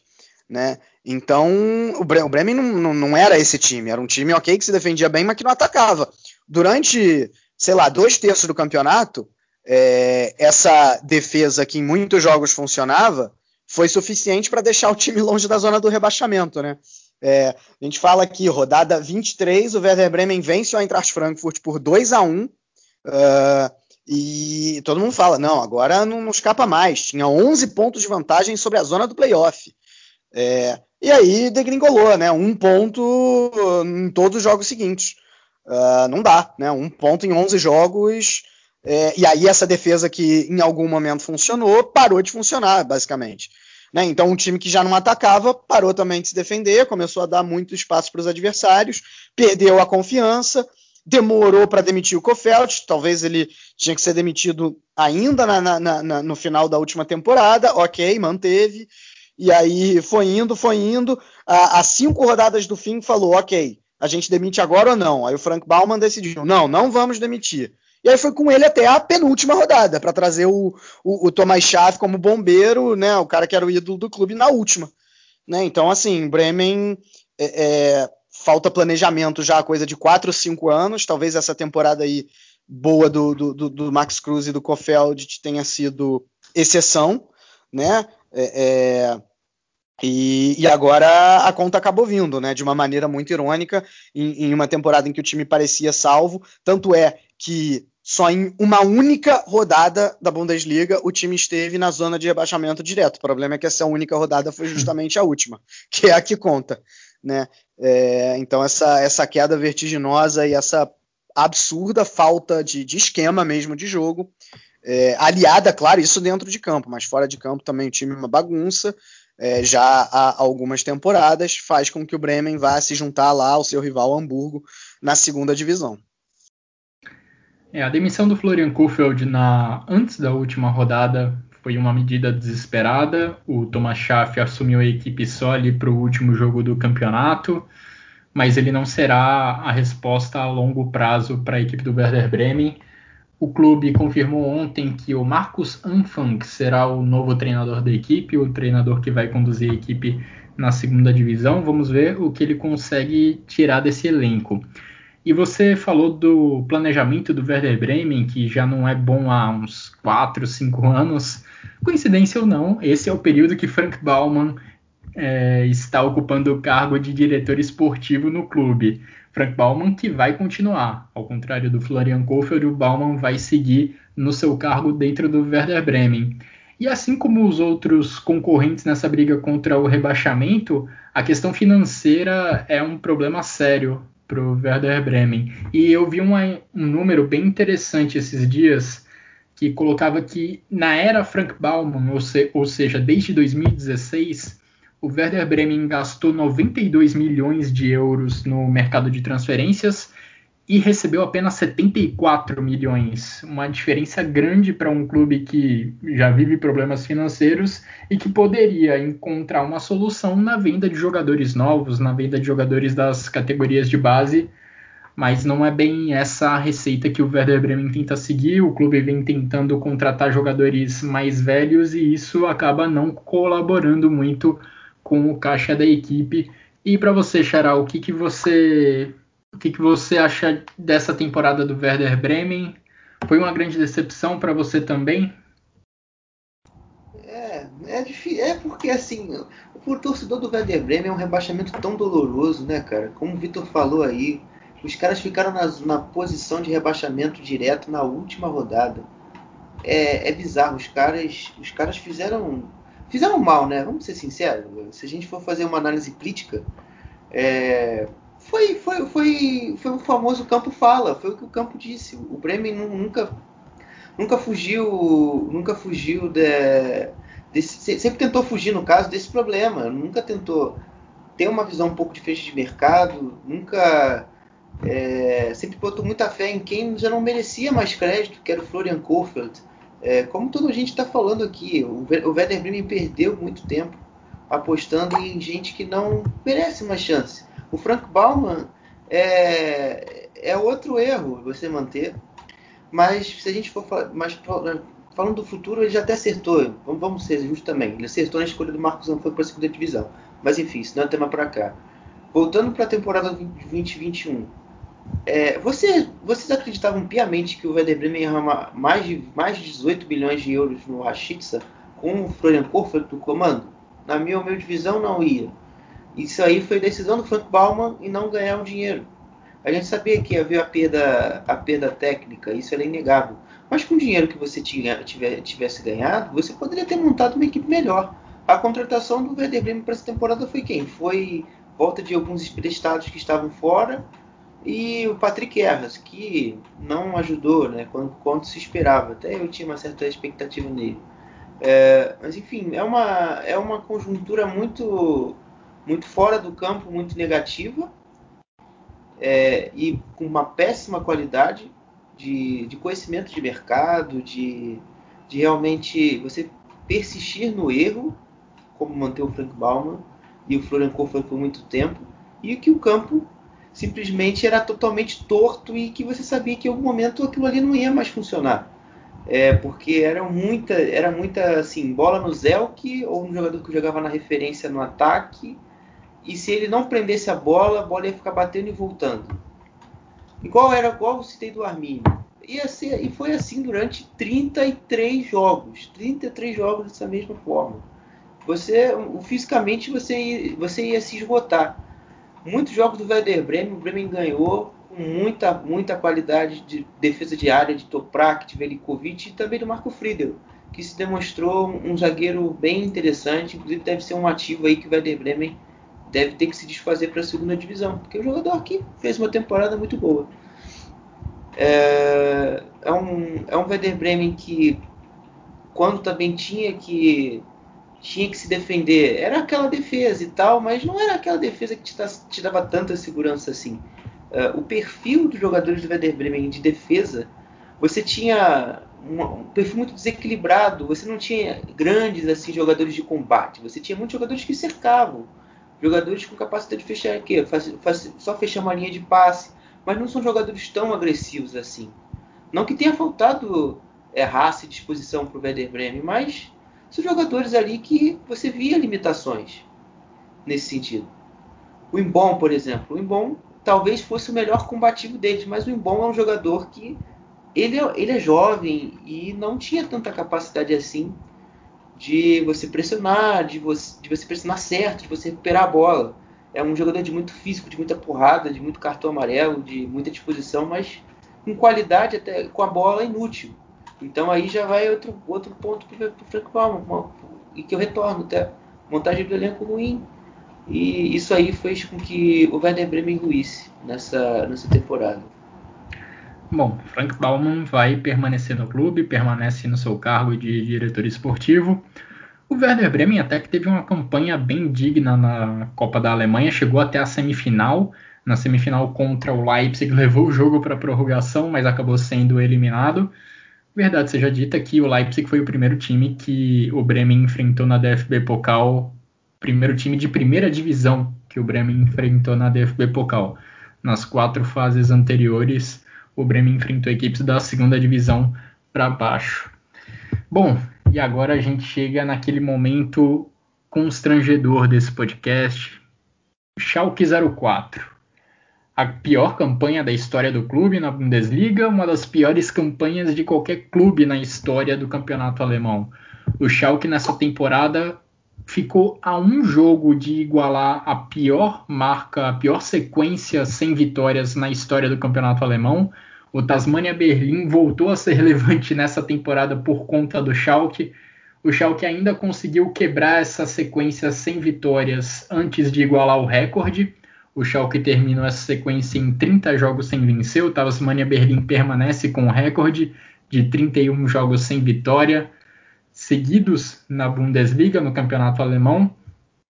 Mas o fato de não quebrar esse recorde não tirem nada como foi ruim essa temporada do Schalke. O Schalke que desde o primeiro turno praticamente já estava condenado ao rebaixamento, teve cinco treinadores ao longo dessa temporada e nenhum deles parecia encontrar uma solução, encontrar uma resposta para fazer o clube renascer e tentar escalar algumas posições na tabela. Ao final do primeiro turno, como eu já falei nesse podcast, o Mainz tinha a mesma pontuação do Schalke. Mas se por um lado o Mainz conseguiu se reconstruir na virada do ano, o Schalke continuou na mesma, continuou em péssimo momento e agora vai jogar a segunda divisão. Vitor, qual que é o retrato que você faz dessa temporada terrível do Schalke? É só para começar, né? O, o mais empatou com, com o Schalke no, no primeiro turno com esses, esses sete pontos. O problema é que no segundo turno o Schalke fez nove também, né? E é, o Mainz 32. É... Pois é, assim, o, o Schalke foi o, o, o, último no turno e o último no retorno. Uhum. Não tinha como ser diferente, né? Cada, e aí acabou somando esses 16 pontos. É, cara, assim, esse, esse rebaixamento do Schalke, cara, ele, ele é de certa maneira inexplicável. Né? Ele tem o seu quê de inexplicável, porque a gente está falando. A, gente não está falando de um time, a gente. Falei agora do Colônia, né? Que é, passou a ser um time ioiô é, e, e, e está sempre brigando para não cair. Tipo, esse não é o caso do Schalke, né? A gente está falando de um time que há três temporadas atrás foi vice-campeão, é, disputou o UEFA Champions League, há dez temporadas atrás, dez anos, né? Disputou uma semifinal de Champions League, uh, sempre disputando Liga Europa. É, na última década foram cinco participações aí na maior competição continental da Europa. Então, assim, é, não, é, não é um time que, que, que deveria se complicar. Né? E ainda na temporada anterior, terminou em quinto no primeiro turno. E aí que veio o grande problema e essas quatro vitórias em, é, é, em, em, quatro, não, três vitórias em 40 jogos, sei lá quanto é que foi, mas já, já tô perdido aí na conta, né? É, então, assim, tem, é, tem, dentro do campo tem muito uma questão de confiança, né? O, assim, foi, foi, muito fácil esse time perder a confiança. Então, você você via jogadores de qualidade até, né? É, é, jogando muito abaixo do que podem. Uh, Harit, Serdar, uh, o próprio Ferman, que, que quando, quando voltou até teve alguns jogos bons, e, mas no final acabou sendo um goleiro mediano, não tô assim, o problema do Schalke não foi o Ralf Herrmann, né, mas é, Nastasic, Nastasic não, Mustafi quando chegou, né, o cara, pô, já tinha jogado em seleção alemã, sabe, e, e não acrescentou em nada, uh, então você, você teve muitos problemas dentro de campo, né? Eu acho que o principal deles, sinceramente, era a confiança. E aí, na, dentro de, desse problema de confiança, você tinha, obviamente, uma defesa que não conseguia defender nada. Uh, um time que tentava sempre, quase sempre, melhor dizendo, jogar de maneira reativa, seja qual for, com qual dos cinco técnicos que jogou essa temporada. Era um time que pressionava muito pouco o adversário, né? não sabia atacar, foram muito poucos os jogos é, em, que, em que o Schalke pressionava no campo no campo do adversário, né? Não que isso isso se não que pressionar no campo advers, do adversário meça a qualidade da sua equipe, não é isso, né? A, a, o negócio é que o Schalke era passivo demais e não conseguia ter uma, uma defesa fechadinha, né? Em alguns momentos de alguns jogos isso aconteceu, mas muito insuficiente para, enfim, para chegar perto de conseguir não cair, não é nem para chegar perto de, sei lá, brigar no meio da tabela, não, para chegar perto de, não, de conseguir não cair. Né? É, isso sem falar em problemas disciplinares de vários jogadores, né? O Ibisevic chegou e brigou com o Tec, brigou com o Naldo e, e, e, não jogou mais. Por outro lado, você teve jogadores que, é, pela, no mínimo pela segunda vez, foram punidos uh, disciplinarmente, como foi o caso do Harit e do Bentaleb, mas aí eles acabam reintegrados ao elenco né? E sendo que não era a primeira vez que ambos tinham problemas disciplinares, né? Então teve também um problema de gestão é, é, é, do próprio elenco nesse, nesse sentido. Isso sem falar de todos os problemas externos, com, com Clement Stones, que a gente falou aqui, o caso dele de racismo, o caso dele. É, isso ainda na temporada anterior, né? Mas aí ele, é, ele sempre foi um mandatário muito forte no Schalke, comandou o Schalke com, com mãos de ferro. Então aí quando, quando ele sai e sai com toda a justiça por por ter esse caso de racismo, por é, não, não tratar os seus, uh, os seus trabalhadores bem na, na, na, nas fábricas, nos frigoríficos que ele, é, que ele, que ele tinha em Gütersloh. Uh, é, que, que, é uma cidade até próxima a Bielefeld, né? Então, assim, ele acabou não tendo mais clima para ficar, a torcida ficou contra ele, mas ele sai e, mesmo assim, ainda tem um pezinho lá dentro, porque muitos dos dirigentes ainda são ligados a ele, né? Então, enfim, é um time que dentro de campo em nenhum momento se acertou, fora de campo é uma bagunça, é, e aí acaba que a consequência natural é o rebaixamento, né? O que o, o Vinícius falou muito bem no, no, no podcast do, do, do, da, da, primeira parte, né? É, a, a, Alemanha acaba que se caracteriza muito bem, e nessa temporada isso se revelou ainda mais em punir times que tenham gestões ruins.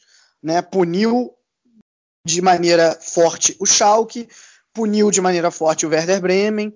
É, a gestão do Colônia não é boa, quase puniu o Colônia novamente, né, pune o Hamburgo, que não consegue subir, né, e, e por aí vai. Talvez o, o Schalke, uh, pelo menos no, no, curto prazo recente, é, é, o maior exemplo de péssima gestão, de é, péssima gestão de clube, de péssima gestão de elenco e de jogadores que em nenhum momento se entenderam. A gente aqui faz vários elogios merecidíssimos ao Bayern de Munique e como ele consegue ser dominante na Alemanha. O Bayern de Munique nessa temporada teve um saldo de gols positivo de 55. O Schalke, por outro lado, conseguiu ter um saldo de gols negativo em menos 61. Menos 61. Realmente impressionante como o Schalke era fraco ofensivamente e defensivamente, uma campanha histórica para o lado negativo, para a história do Schalke e para a história da Bundesliga. E a campanha já começou mal desde o começo. Na rodada de abertura, o Schalke foi para a Allianz Arena e tomou 8 gols, tomou 8 a 0 do Bayern. O David Wagner, que começou como treinador no campeonato alemão, foi demitido logo depois da segunda rodada. E aí vieram vários treinadores na sequência: o Manuel Baum, Rupp Stevens, Christian Gross e o Dimitrios Gramozis acabou fechando a temporada.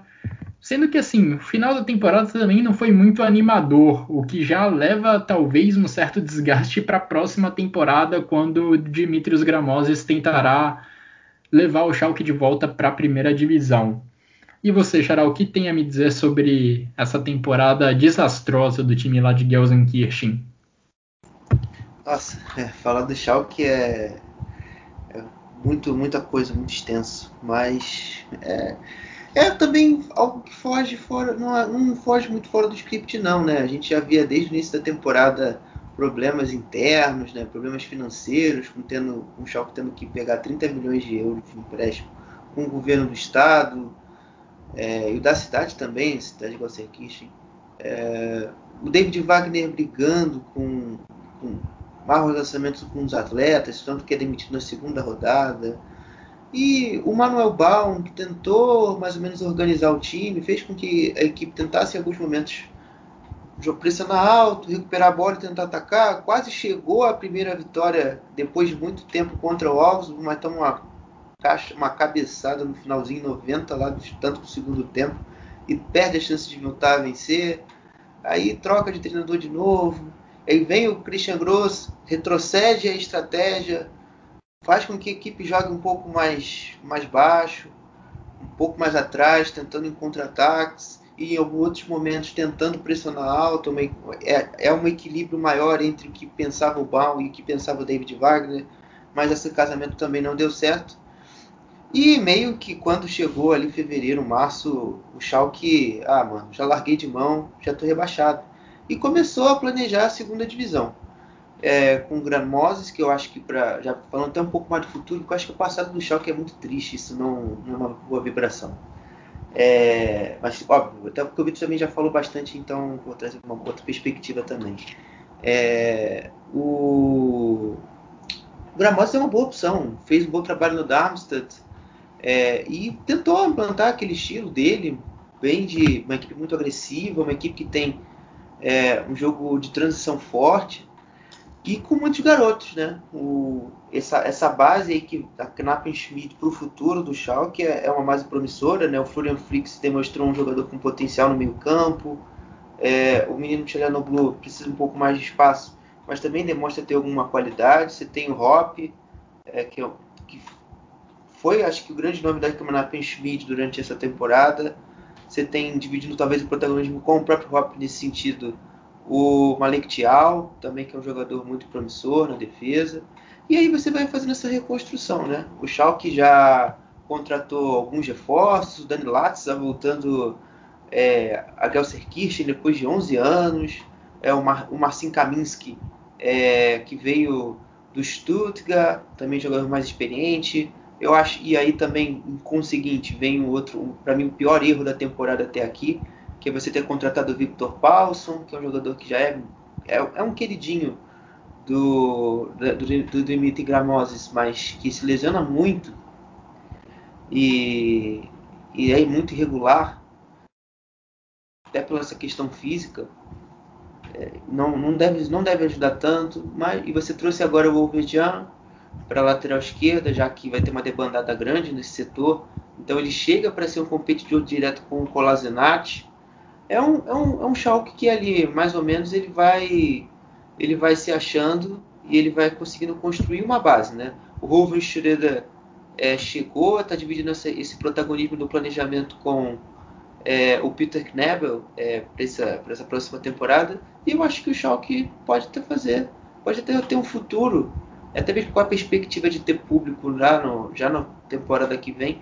Pode ser que até mesmo os sopros que venham das arquibancadas, os gritos que venham das arquibancadas sejam positivos para eles e eles possam voltar à primeira divisão.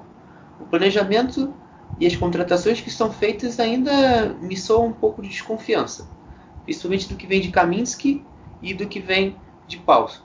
Mas eu gosto desse, dessa conjunção de base com equipe, com jogadores experientes que estão sendo agregados aí nesse verão. Schalke precisará muito da sua torcida na próxima temporada, porque a segunda divisão está pesadíssima, tem muitos clubes de peso. E bom, depois de quatro horas somando os dois episódios, chegamos ao fim do nosso resumão da temporada da Bundesliga, dos clubes que disputaram a Bundesliga na temporada 2020-2021. Fica aqui meu agradecimento ao Xará, fica meu agradecimento ao Vitor que participaram desse episódio. Fica o convite para você ouvir também a primeira parte do nosso, da nossa retrospectiva, quando falamos da primeira metade da tabela. E fica também o convite novamente para você seguir nos acompanhando. Vai começar em breve a nossa cobertura da Euro, acompanhando a seleção da Alemanha. E espero que vocês acompanhem a gente ao longo desse mês. Um grande abraço a todos e até a próxima.